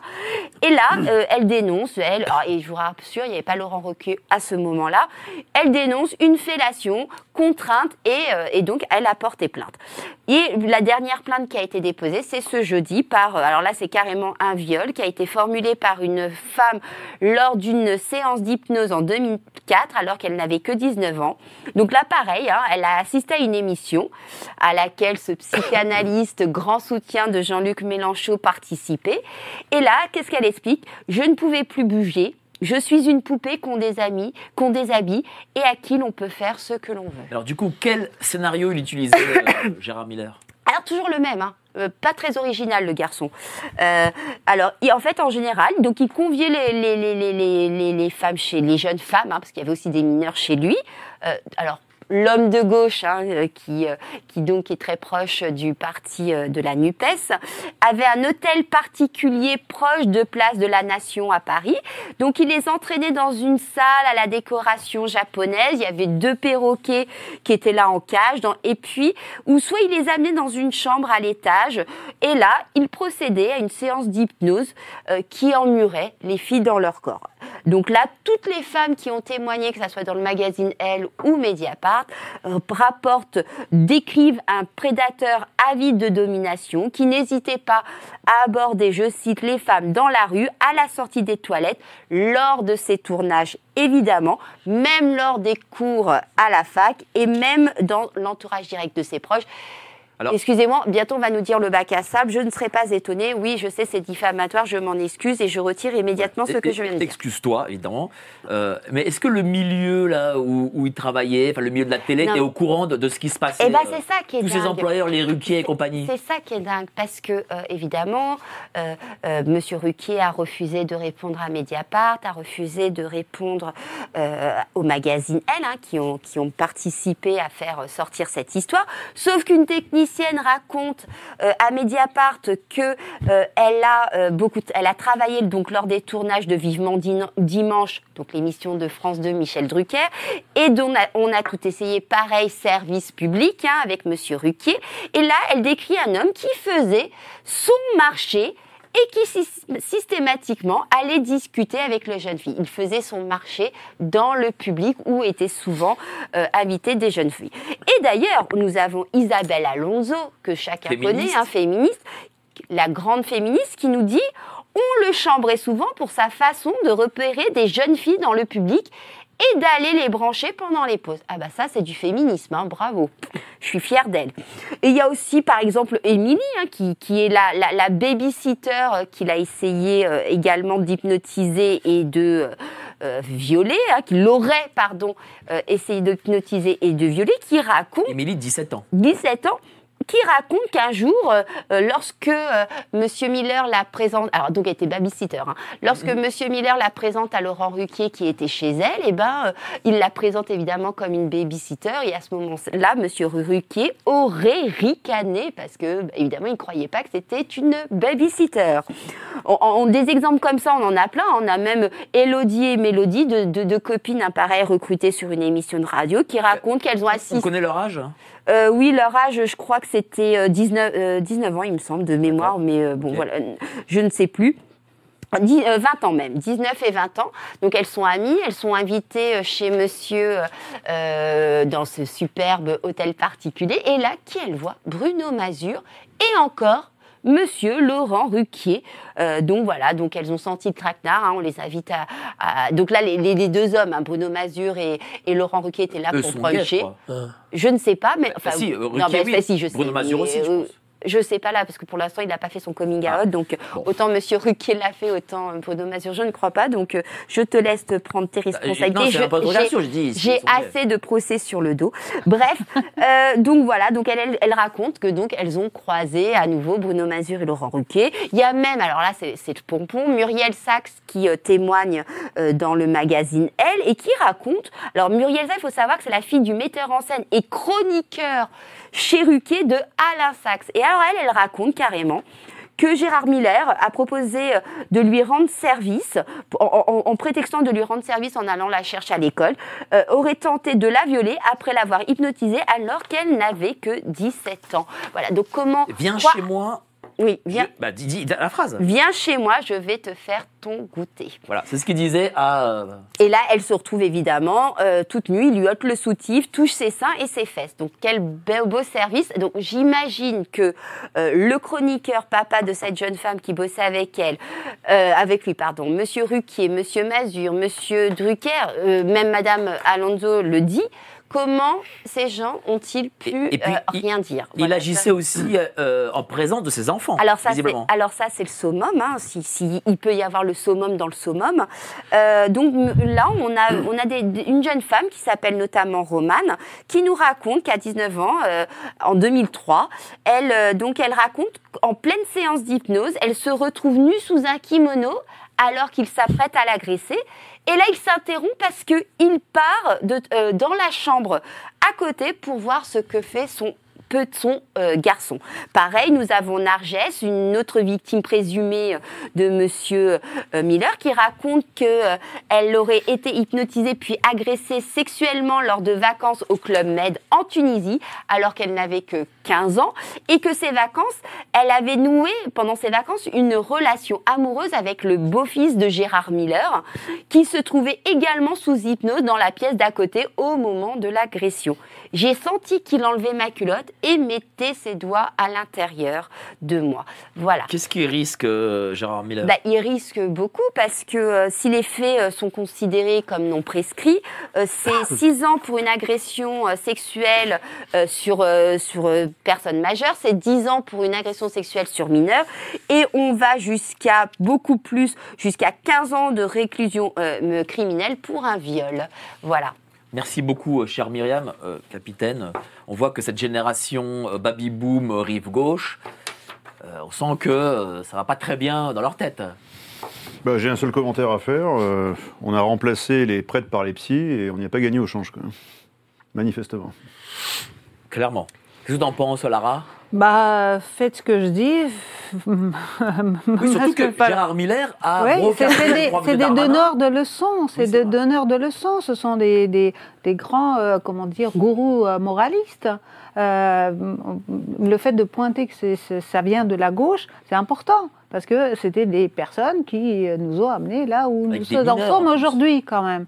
Voilà, quand c'est abject. Voilà. Nicolas Je me souvenais euh, de Denis Baupin, l'écolo.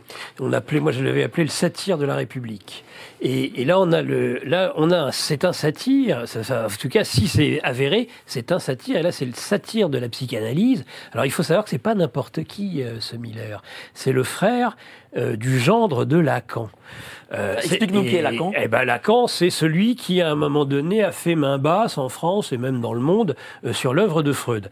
D'ailleurs, c'est très intéressant de savoir que Sigmund Freud et euh, ses principaux disciples, dont euh, Carl Gustav Jung, euh, émettaient des grands doutes sur euh, euh, l'hypnose. Ils s'étaient rendus compte que c'était pas du tout fiable et que ça n'apportait, en tout cas sur le plan thérapeutique, qu'assez peu d'effets. Donc c'est déjà surprenant euh, que ce type, euh, issu donc des milieux germano-pratins, euh, en effet, euh, donneur de leçons, euh, de gauche et même de gauche... euh, Maoïste, ils maoïste. voilà, Trotsky, en tout cas, on les appelait les gardes rouges, c'est dire, euh, de la pensée de, de Freud et de Lacan. Euh, se soit lancé dans ces, dans ces expérimentations d'hypnose, il faut savoir que pour un psychanalyste, le simple fait de d'avoir des relations consenties euh, sexuelles avec une de leurs patientes est déjà motif de radiation. On leur a dit, on a absolument, ça fait partie de la déontologie absolue. Donc le gars ne va même pas pouvoir s'en sortir en disant oui, mais c'était euh, des Consentant. pratiques consenties. Parce que déjà, c'est la radiation, pour commencer. Et c'est extrêmement grave quand on sait qui c'est.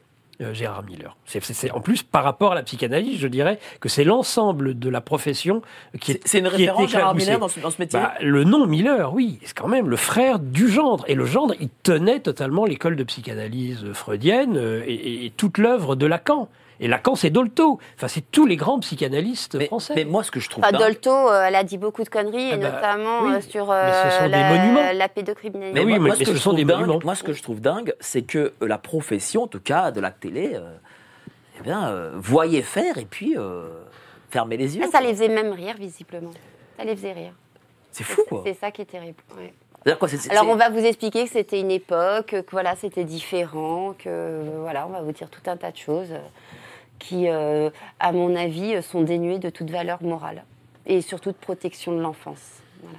On a par exemple les, les Duhamel, enfin Monsieur Duhamel, euh, dont on ne sait pas d'ailleurs ce qu'il en est. Parce qu'on a, on a l'impression que cette affaire aussi euh, était enterrée. Bah, elle est enterrée, mais je crois qu'il y avait de toute façon prescription. Donc, euh, Il y avait prescription pour Oui, Duhamel il y avait prescription, donc, donc voilà. Il y a, après, bon, il y a, il y a Judith Godrèche hein, qui aussi s'en prend. Alors d'ailleurs, D'ailleurs, d'ailleurs, euh, Judith Godrèche, c'est totalement lié avec, euh, avec cette histoire de Gérard Miller. Pourquoi parce que, bah, En fait, pourquoi les femmes euh, ont décidé de parler au magazine Elle et, et, et Mediapart? C'est parce que, en fait, le 9 janvier a été exhumé le documentaire L'Interdit, où, en fait, le cinéaste Benoît Jacot donne une interview à ce fameux Gérard Miller, et c'est là, dans cette interview qu'il explique que il a une relation euh, euh, avec Judith Godrèche, une relation, euh, comment dire, euh, c'était quoi le sujet? C'était en fait euh, interdite, finalement, euh, subversive. Et donc, c'est en voyant ce documentaire que Judith Godrèche a décidé, parce que du coup, elle s'est dit, mais non, moi, j'étais pas consentante. Parce que dans le documentaire, Jaco raconte même que, limite, Judith Godrèche en demandait qu'elle n'était pas du tout sous emprise et qu'elle l'allumait, etc. Donc, en voyant ces propos-là, Judith Godrèche Quel âge elle avait déjà? Elle était toute jeune, elle avait 14 ans. Elle s'est offusquée. Et c'est en voyant ce, ce- ce- en- en- quand ils ont exhumé ce documentaire et que Judith Godrèche en a parlé, que les femmes, c'est euh, plus de ce- 54 femmes ont décidé de donner leur témoignage à la presse. Voilà, tout est lié. Mais, pourquoi cette avidité, cet appétit pour euh, la pureté? Pourquoi cet appétit pour les enfants? Pourquoi cet appétit pour, pour pénétrer en fait les consciences et l'âme éventuellement en passant par l'hypnose, toutes ces choses-là? Euh, je rappelle quand même le thème de la soirée, c'est le satanisme. Euh, ça a été évacué des débats contemporains pour parler de psychologie, de psychanalyse, de, de psycho euh, X choses. On parle beaucoup de psycho, on parle beaucoup de logos, on parle de conscience, on parle plus d'âme. Et on parle plus d'âme. Et donc en fait, on parle plus en fait de ce sacré, encore une fois, des corps et des esprits qui sont en chacun de nous. Et je pense que l'hypnose fait partie de ces voies d'accès privilégiées, employées par euh, certaines personnes aux, aux très basses œuvres et euh, quasiment, pourrait-on dire, à l'anti-religion, qui veulent posséder en fait les corps pour ensuite posséder les âmes et s'en et s'en et s'en alimenter. Bon, enfin, c'est Et- on peut arriver c'est- jusqu'au- Comme de la magie noire. des tarés sans valeur, C'est pas loin. et sans valeur morale et, euh, et des psychopathes qui, euh, qui voilà. euh, Mais vous avez vous-même enquêté sur le pédosatanisme. La pédocriminalité à, à- à dominante sataniste. Oui. Vous avez enquêté dessus. Oui, la pédocriminalité, oui, bien sûr. Oui. Et pourquoi, Bah, après, je sais pourquoi pas. y a-t-il euh, des rituels sataniques non, mais on peut autour de pas ces mettre- pratiques Non, pédocriminelles mais je suis d'accord avec vous, mais on ne peut pas euh, tout engendrer et, mettre, et faire un amalgame de tout. Non, non. Euh, voilà. C'est une grille de lecture. Oui, c'est une grille de lecture, mais justement, cette grille de lecture ne doit pas euh, se confondre avec des amalgames, même si, effectivement, la pédocriminalité, le pédosatanisme ne sont pas des légendes urbaines. À, à quoi servent-ils ça, ça devrait être le, le cœur de nos interrogations. À quoi servent-ils Et pourquoi Ah, est-ce que ça même- obnubile toutes les élites de, de, de, de- de céder à ces rituels? Il y a bien sûr la voix de l'ancien officier de renseignement qui va vous dire ils utilisent euh, le, le- le pédosatanisme pour compromettre. C'est une voie de compromission. Si je ne peux pas vous compromettre par l'argent, si je ne peux pas vous compromettre par le sexe, je vais vous compromettre pour ensuite pouvoir vous tenir en main. Et c'est ce qu'ont fait justement, ça a été les, les pratiques des États profonds qui ont progressivement infiltré les élites. Ils ont d'abord analysé quels étaient leurs vices. Est-ce que le vice de l'orgueil? Est-ce que c'est le, vice euh, du contrôle? Est-ce que c'est le vice sur de la drogue? Le vice des petits-enfants Différentes choses. Et avec ça, ensuite, ils pénètrent les élites, ils les contrôlent et ils sont en leurs mains. Et ils peuvent en faire ce qu'ils veulent ensuite. Et quand ces élites se retrouvent dans l'appareil d'État, hauts fonctionnaires, futurs ministres, voire présidents, ils peuvent contrôler la destinée d'une nation et d'une civilisation, la France. C'est tragique. Merci à vous. On va passer. bah, C'était pro- profond. Merci. Enfin, si je puis dire. Euh, on va passer euh, à l'actualité, au top tendance, les petites annonces.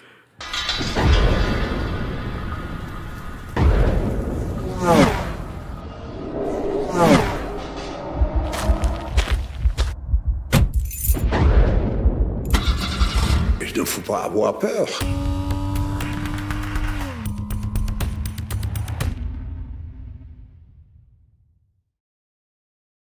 Merci à vous d'être euh, si nombreux encore ce soir.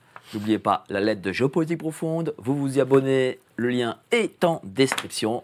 Et en cadeau, la géopolitique de l'or. Maintenant, les top tendances. Quelle est le top tendance Régie, Cognac G? Agriculteur en colère. Hashtag agriculteur en colère. Euh, Quelqu'un veut réagir là, agriculteur en colère? On en a déjà parlé tout à Ah oui l'heure. Ah, hein, bon, euh, d'accord. On croise les doigts. Vécu le débat. Il y, a- il y a- il y a un- point, c'est- c'est c'est que euh, on parlait de satanisme. Moi, je, je préfère des termes plus classiques tels que le prince de la confusion, par Mais exemple. Moi, moi, j'ai peur que ce- j'ai j'ai l'impression que ce, ce mot, tiens, on va- on va aller justement sur cette- ce débat, on va revenir. J'ai l'impression que ce mot Est-ce que je peux juste satanique, placer- tu le diras, tu le diras. Après, j'ai l'impression bon, que ce mot satanique fait fois- peur aux gens. Alors moi j'aimais. euh, C'est un lapsus, Ça me fait toujours comme marrer disait. Pascal Pro euh, quand euh, il s'en prend un tel ou dit non vous parlerez pas. J'avoue que lorsque ça s'applique à soi, bon ça fait moins rire. Oui alors c'est quoi le satanisme? Oui, j'ai l'impression que Non, ce mais il mot voulait, fait dire, peur. il voulait dire un truc. Mais oui mais c'est Bah, pas grave, je le vas-y. dirai qu'après. Bah, dis, dis- voilà, réponds à ma question et après tu diras ton truc. Alors la question c'est quoi? C'est le Est-ce que ce mot-là fait peur? J'ai l'impression que lorsqu'on met ce mot-là, Ah, c'est- elle est un peu au milieu de la table, Elle est un peu là, débile suite, sa question. peu- Elle est un peu débile sa question. Est-ce Non, que c'est- sa- non, satanique non, fait peur C'est Satan. Non, le mot, non, le elle mot, le mot, elle- elle- mais ce non, mot. mais c'est pas si débile que ça. Mot. Je que réponds. c'est pas si débile Ah que ça, cette question, par rapport, en Ah fait, est-ce que ça fait peur ou non? Parce que certains, aujourd'hui, officiellement, s'enorgueillissent de faire partie des églises sataniques.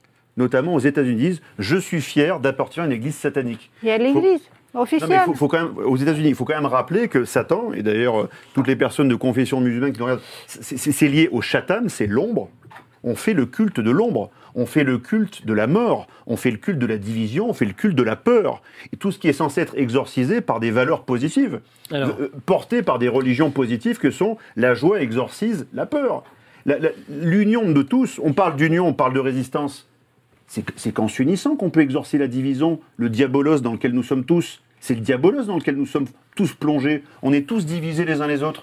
Et on n'arrive pas à trouver le, le, le ferment de, de l'union. Mais ce ferment, peut-être qu'il n'est pas ici-bas, peut-être qu'il est là-haut. Alors, je- moi, je vais revenir sur le- la psychanalyse et euh, ce qu'on a vu avec Gérard Miller. Ce qui, la référence, moi, qui vient tout de suite, c'est le fait que c'est un dévoilement.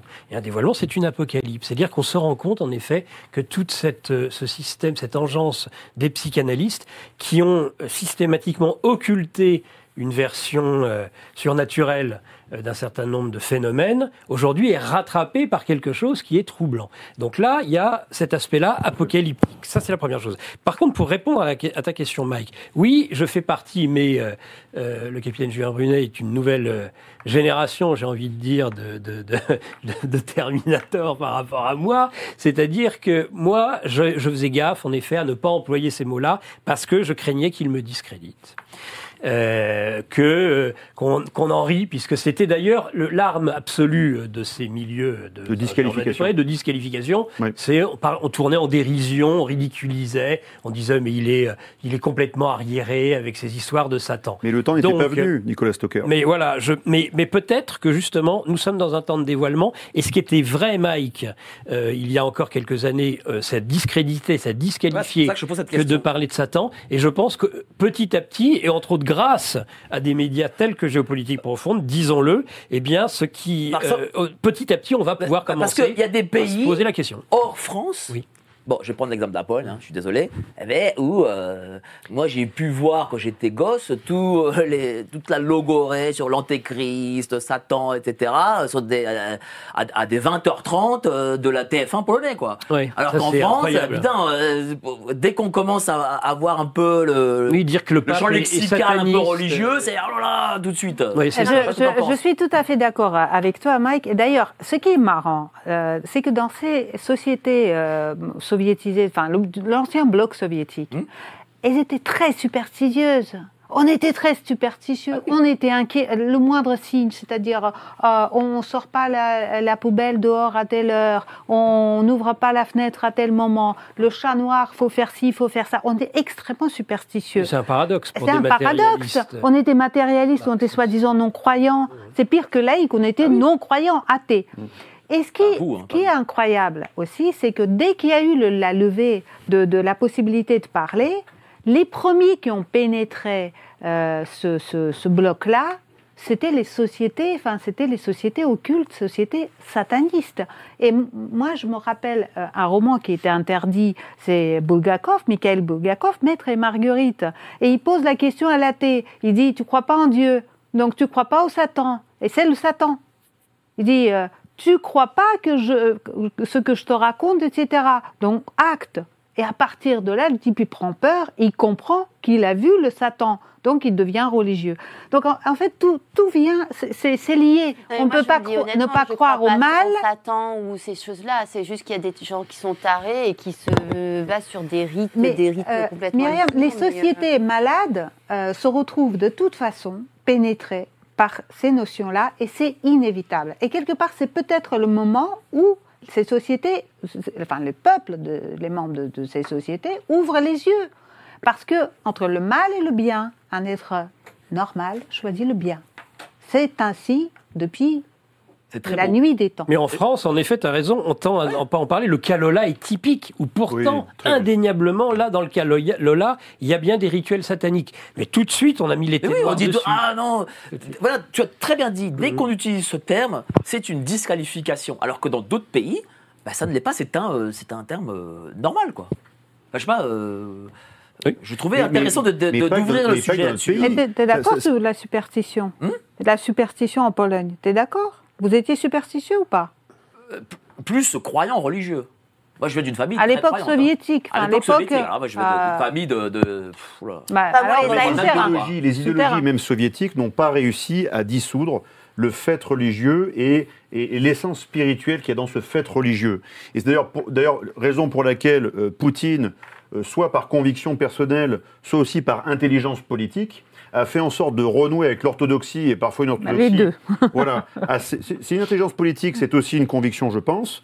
Renouer avec le sacré, renouer avec le- la, la spiritualité, renouer avec le religieux, renouer avec le sacré, parce qu'il sait que ce sont les seules, euh, les seules, les seules armes, en fait, pour durablement renforcer une société qui peut ensuite arriver sur une forme de déréliction, de dislocation, c'est-à-dire on est tous liquides, on est tous horizontaux, on n'a plus aucune verticalité, on ne croit plus en rien, on est liquide, allongé, horizontaux, et on attend simplement en appuyant que le livreur Uber nous amène le Burger King, tout en regardant le Netflix, on ne croit plus en rien si n'est à notre propre finitude corporelle, mais c'est anéantissant. Mais, Mais c'est déprimant Mais de Poutine- croire que no- notre seule existence est bornée aux 80 ou 90 ans qu'on aura à passer sur Terre. C'est déprimant. Poutine, ça va au-delà de l'orthodoxie. Il a même un discours quasi sur l'Armageddon. Oui, la discours symbolique. eschatologique.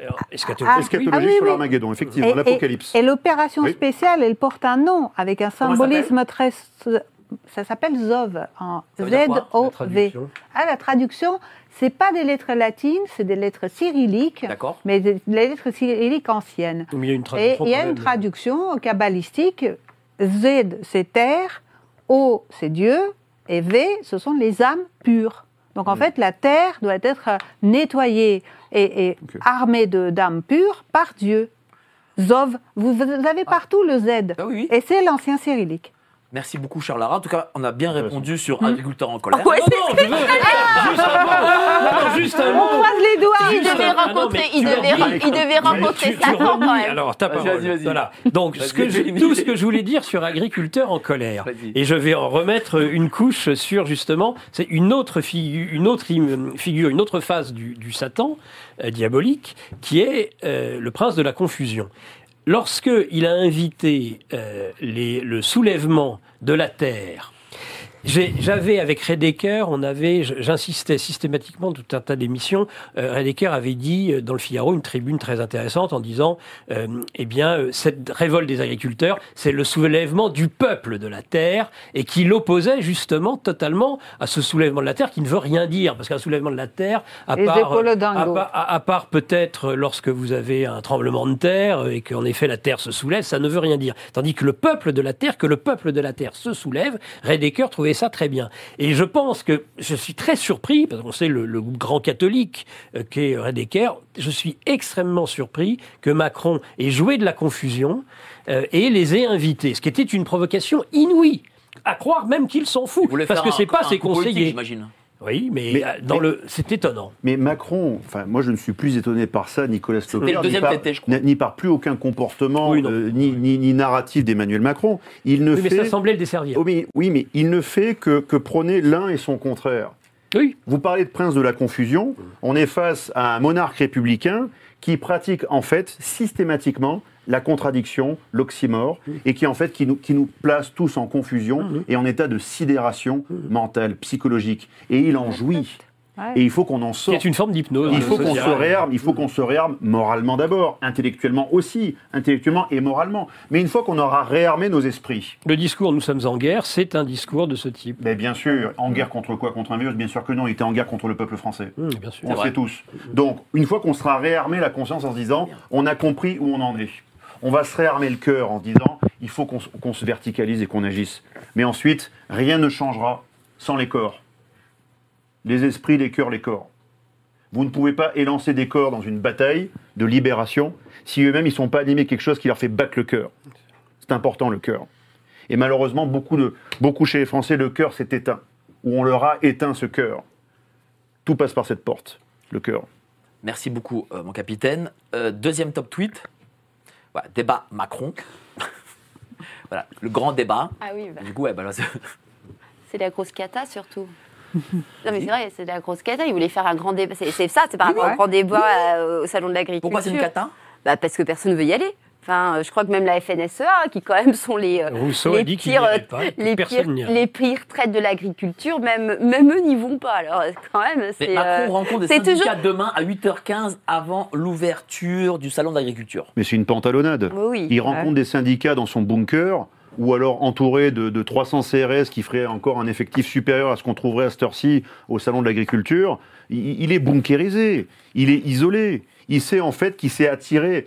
Le dernier cordon qui protège encore Macron, c'est l'appareil d'État, l'appareil policier autour de lui. Oui. Mais au-delà de tout ça, il s'est mis à dos tout le peuple français, tous les peuples de France. Non Et- mais, pardon. Oui, mais je... Non, non, excusez-moi. Désolé.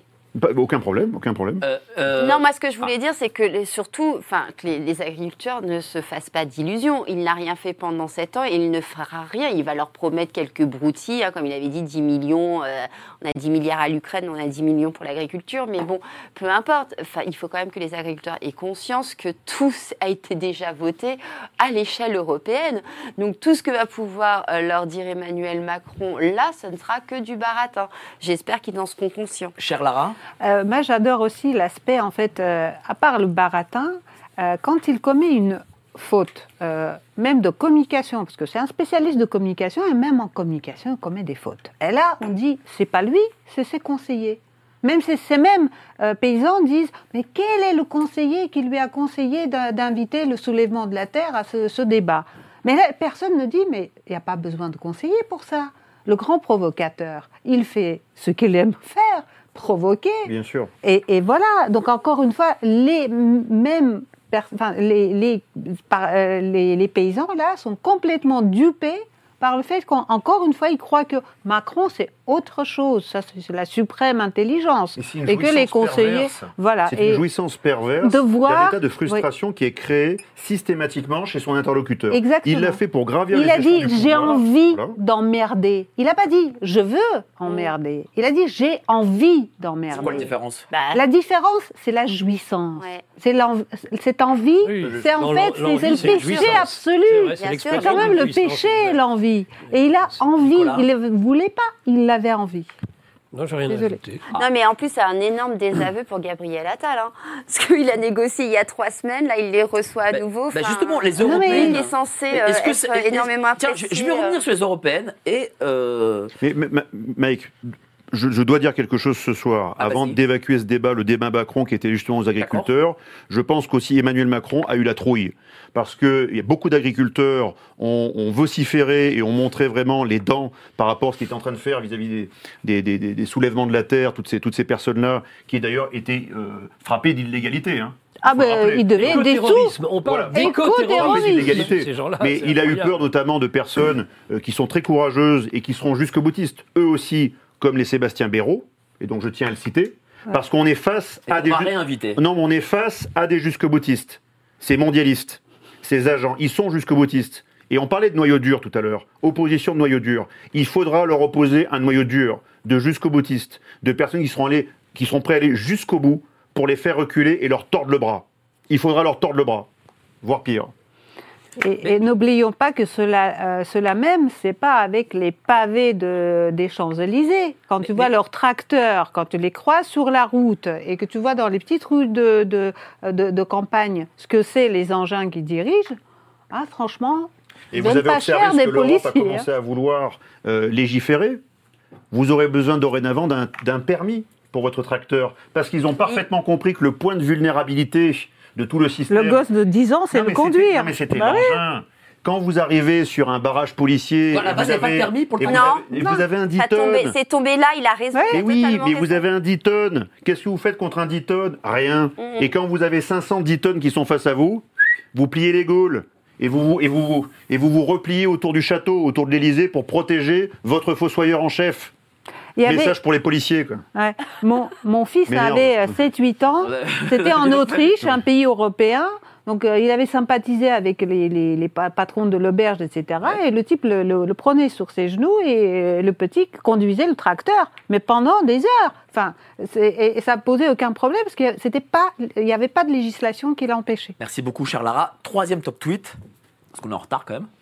Tour Eiffel. Tiens, Tour Eiffel, c'est quand même Oh. symbole de Paris. Et on voit aujourd'hui que la Tour Eiffel est. euh, n'est plus ce qu'elle était. Elle n'est plus entretenue, la corrosion euh, a envahi. Euh, Qu'est-ce que ça signifie? Qu'est-ce que ça veut dire de notre société, de notre pays, de, Paris Bah, c'est que c'est la, la perte d'un éclat. C'est simplement le, la, suite logique et, funeste d'une lente désagrégation de ce que nous avons été. Et maintenant, qui, qui sommes, nous sommes gérés par. On- je pensais que c'était des contrôleurs de gestion.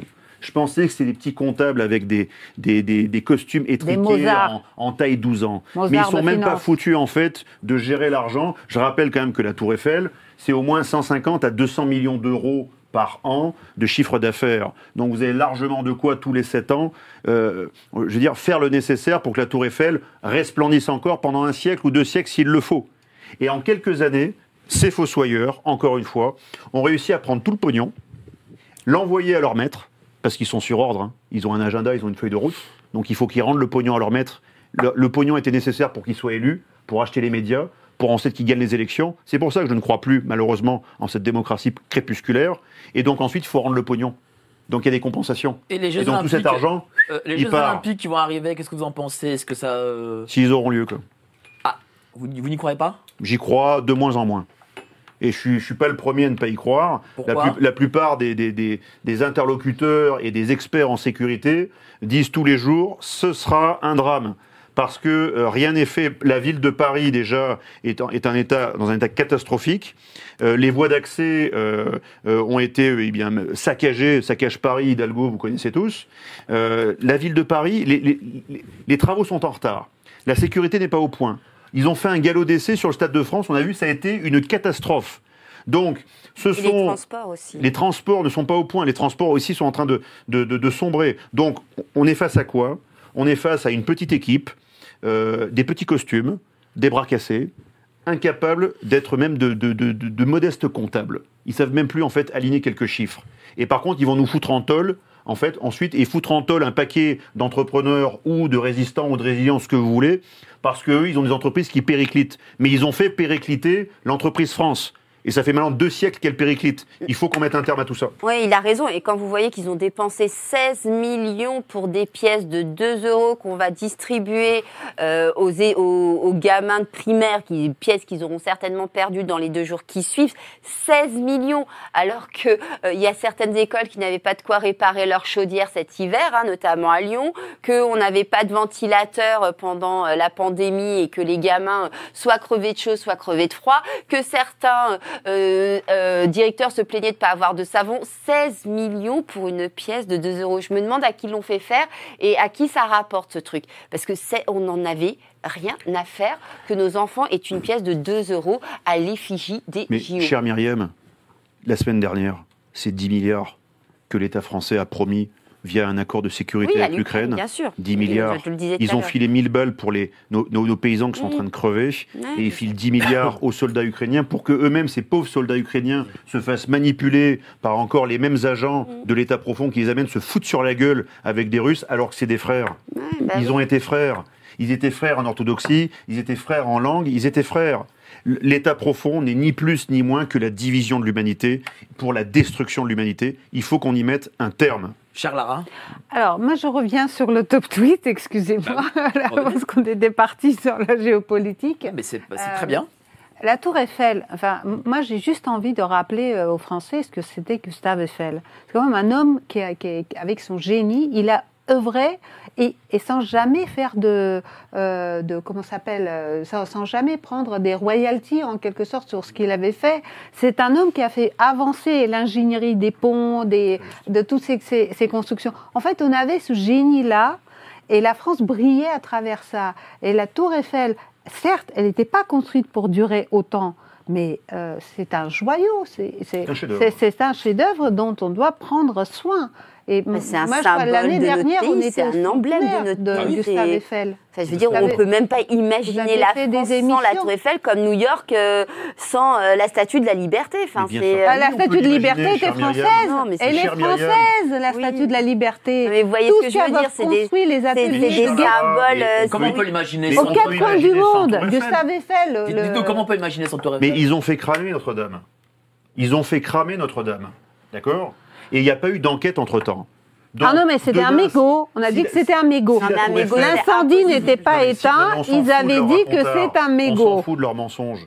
On sait Ouais. bien, il n'y a, eu aucune enquête sur l'incendie. On sait que des entreprises ont été, ont été euh, diligentées dans les semaines précédentes pour asperger les poutres qui étaient elles-mêmes fossilisées depuis 800 ans. On ne sait pas de quoi. Il n'y a pas d'enquête entre-temps. S'ils font cramer, la- s'ils font cramer Notre-Dame, ils n'auront aucune morgue à laisser euh, la tour Eiffel s'effondrer. Tous nos symboles s'effondreront. Tous. Nicolas, en conclusion Alors c'était le centenaire euh, de la mort de Gustave Eiffel l'année dernière et j'ai eu euh, Philippe Poupry-Eiffel qui était son arrière-arrière-petit-fils à la radio. Ce qu'il nous a dit sur l'ingénieur, c'est qu'en effet c'était un homme, rendez-vous compte quand on voit aujourd'hui euh, ces artistes bidons qui se font payer des fortunes, des horreurs. Ce euh, Gustave Eiffel, il a financé lui-même.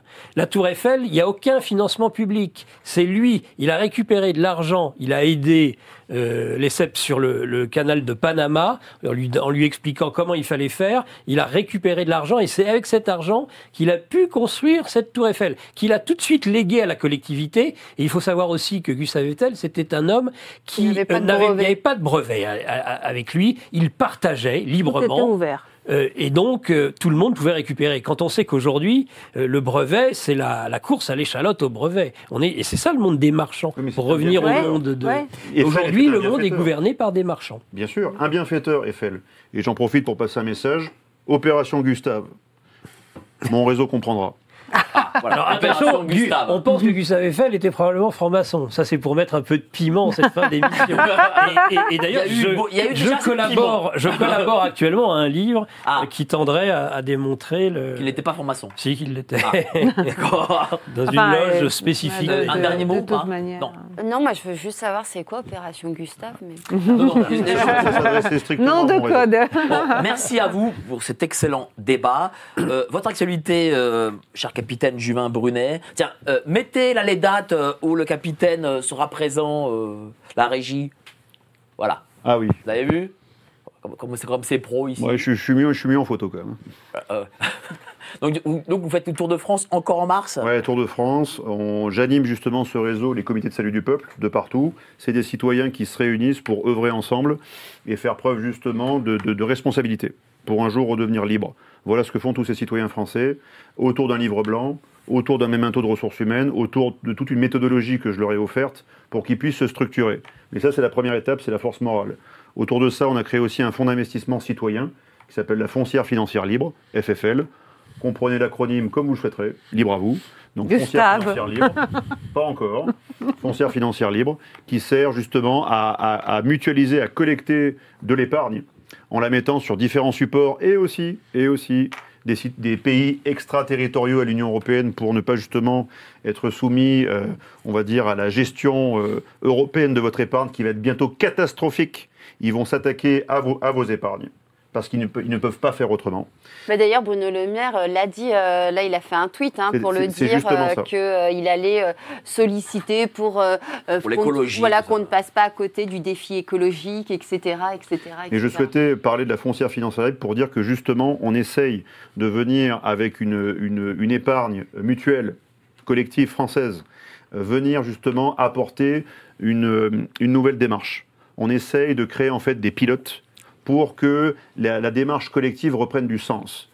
En 69, De Gaulle, troisième pilier de son référendum, voulait en fait que les coopératives en fait, soient aussi importantes en France, aussi systématisées que le droit commercial anglo-saxon, qui est maintenant le droit de chacun, le droit de faire euh, ce qu'on veut et, et- et de jouir de, de- finances sans, sans redistribuer justement à la collectivité. Non. Nous vivons tous ensemble. Et donc nous voulons acheter des fermes, nous voulons acheter des ateliers, nous voulons acheter des épiceries solidaires pour justement Donc, lutter comment aller contre l'appauvrissement de nos, concitoyens. Com- comment, comment s'inscrire, à vos réunions? Euh, comité de salut du peuple.fr, www.comité de salut du peuple.fr. Et vous allez aussi sur foncièrefinancièrelibre.ch, Confédération helvétique. Allez comprendre pourquoi. Merci beaucoup, euh, Alexandre Juvin Brunet. Euh, Lara Stam, je suis très content de vous avoir. Vous faites un Ah beau oui. duo toutes les deux. Ah oui Et, et, ben, je On vous va ramènerai revenir vendredi prochain avec Monsieur Marc Rousset, comme ça vous parlez de la Russie, ça vous aimez ça. Eh ben, Donc, euh, avec voilà. plaisir. Avec plaisir. votre merci, actualité, euh, chère Lara Bah, comme tous les samedis, la revue de presse à deux voix avec Nicolas Sur Radio Stocker Courtoisie. sur Radio Courtoisie, 9h. Voilà. Libre Soyez journal au de- rendez-vous, libre journal de géopolitique profonde. Donc, voilà, Parce que là, c'est la douceur, le feu, ça j'aime bien. Ça, ça, Ah. ça, ça- ça marche Voilà. bien ensemble. Tous les samedis, écoutez bien, c'est l'actu décryptée, analysée et peut-être un petit peu aussi moquée. D'accord. Et il y aura des invités ou pas? Alors demain, mais je laisse euh, Ah Nicolas développer peut-être, non? Mais je l'avais dit mardi, c'est Laurent euh, Ozon euh, Ouais. sur l'état total. Et Andy Bussaglia. Et si je Il faudrait mettre un- euh, la début- photo de Lara à côté de vous là. C'est un peu là. Je trouve que c'est un peu. euh, Non, non, non, gardez misogyne, comme hein. ça, c'est bien. Oh, je l'aurais pas fait. Moi, j'aurais mis une Et, photo. et juste un petit et juste un petit un petit mot euh, puisque mon actualité voilà elle est Allez, allez-y. toutes les semaines je juste un petit mot de conclusion euh, ça fait un moment que je suis Alexandre Juvin Brunet parce que je m'intéresse aux militaires qui s'engagent en politique et euh, je trouve hein, il y a on me connaît je suis pas quelqu'un qui euh, cire trop les pompes c'est même le moins qu'on puisse dire c'est pas le cas pas comme mais, euh, mais je trouve qu'Alexandre incarne de plus en plus et de mieux en mieux ce, ce personnage qu'il, euh, de, de- de résistant. Euh, et je, je ne peux que l'encourager à continuer. On pouvait penser qu'en effet, il, il chercherait en tout cas à te casser. Bien sûr. Euh, et d'évidence, euh, ça n'a pas réussi. Et je Mm. trouve que tu as pris depuis ce, malheur- ce malheureux événement une dimension qui m'a vraiment impressionné ce soir. Et, malheureusement, et cher Nicolas Stocker, euh, l'adversité va aller croissante. Ah ben, Donc, euh, les- À mesure que le, que, ce qui, que le mal croît, doit croître aussi ce qui sauve.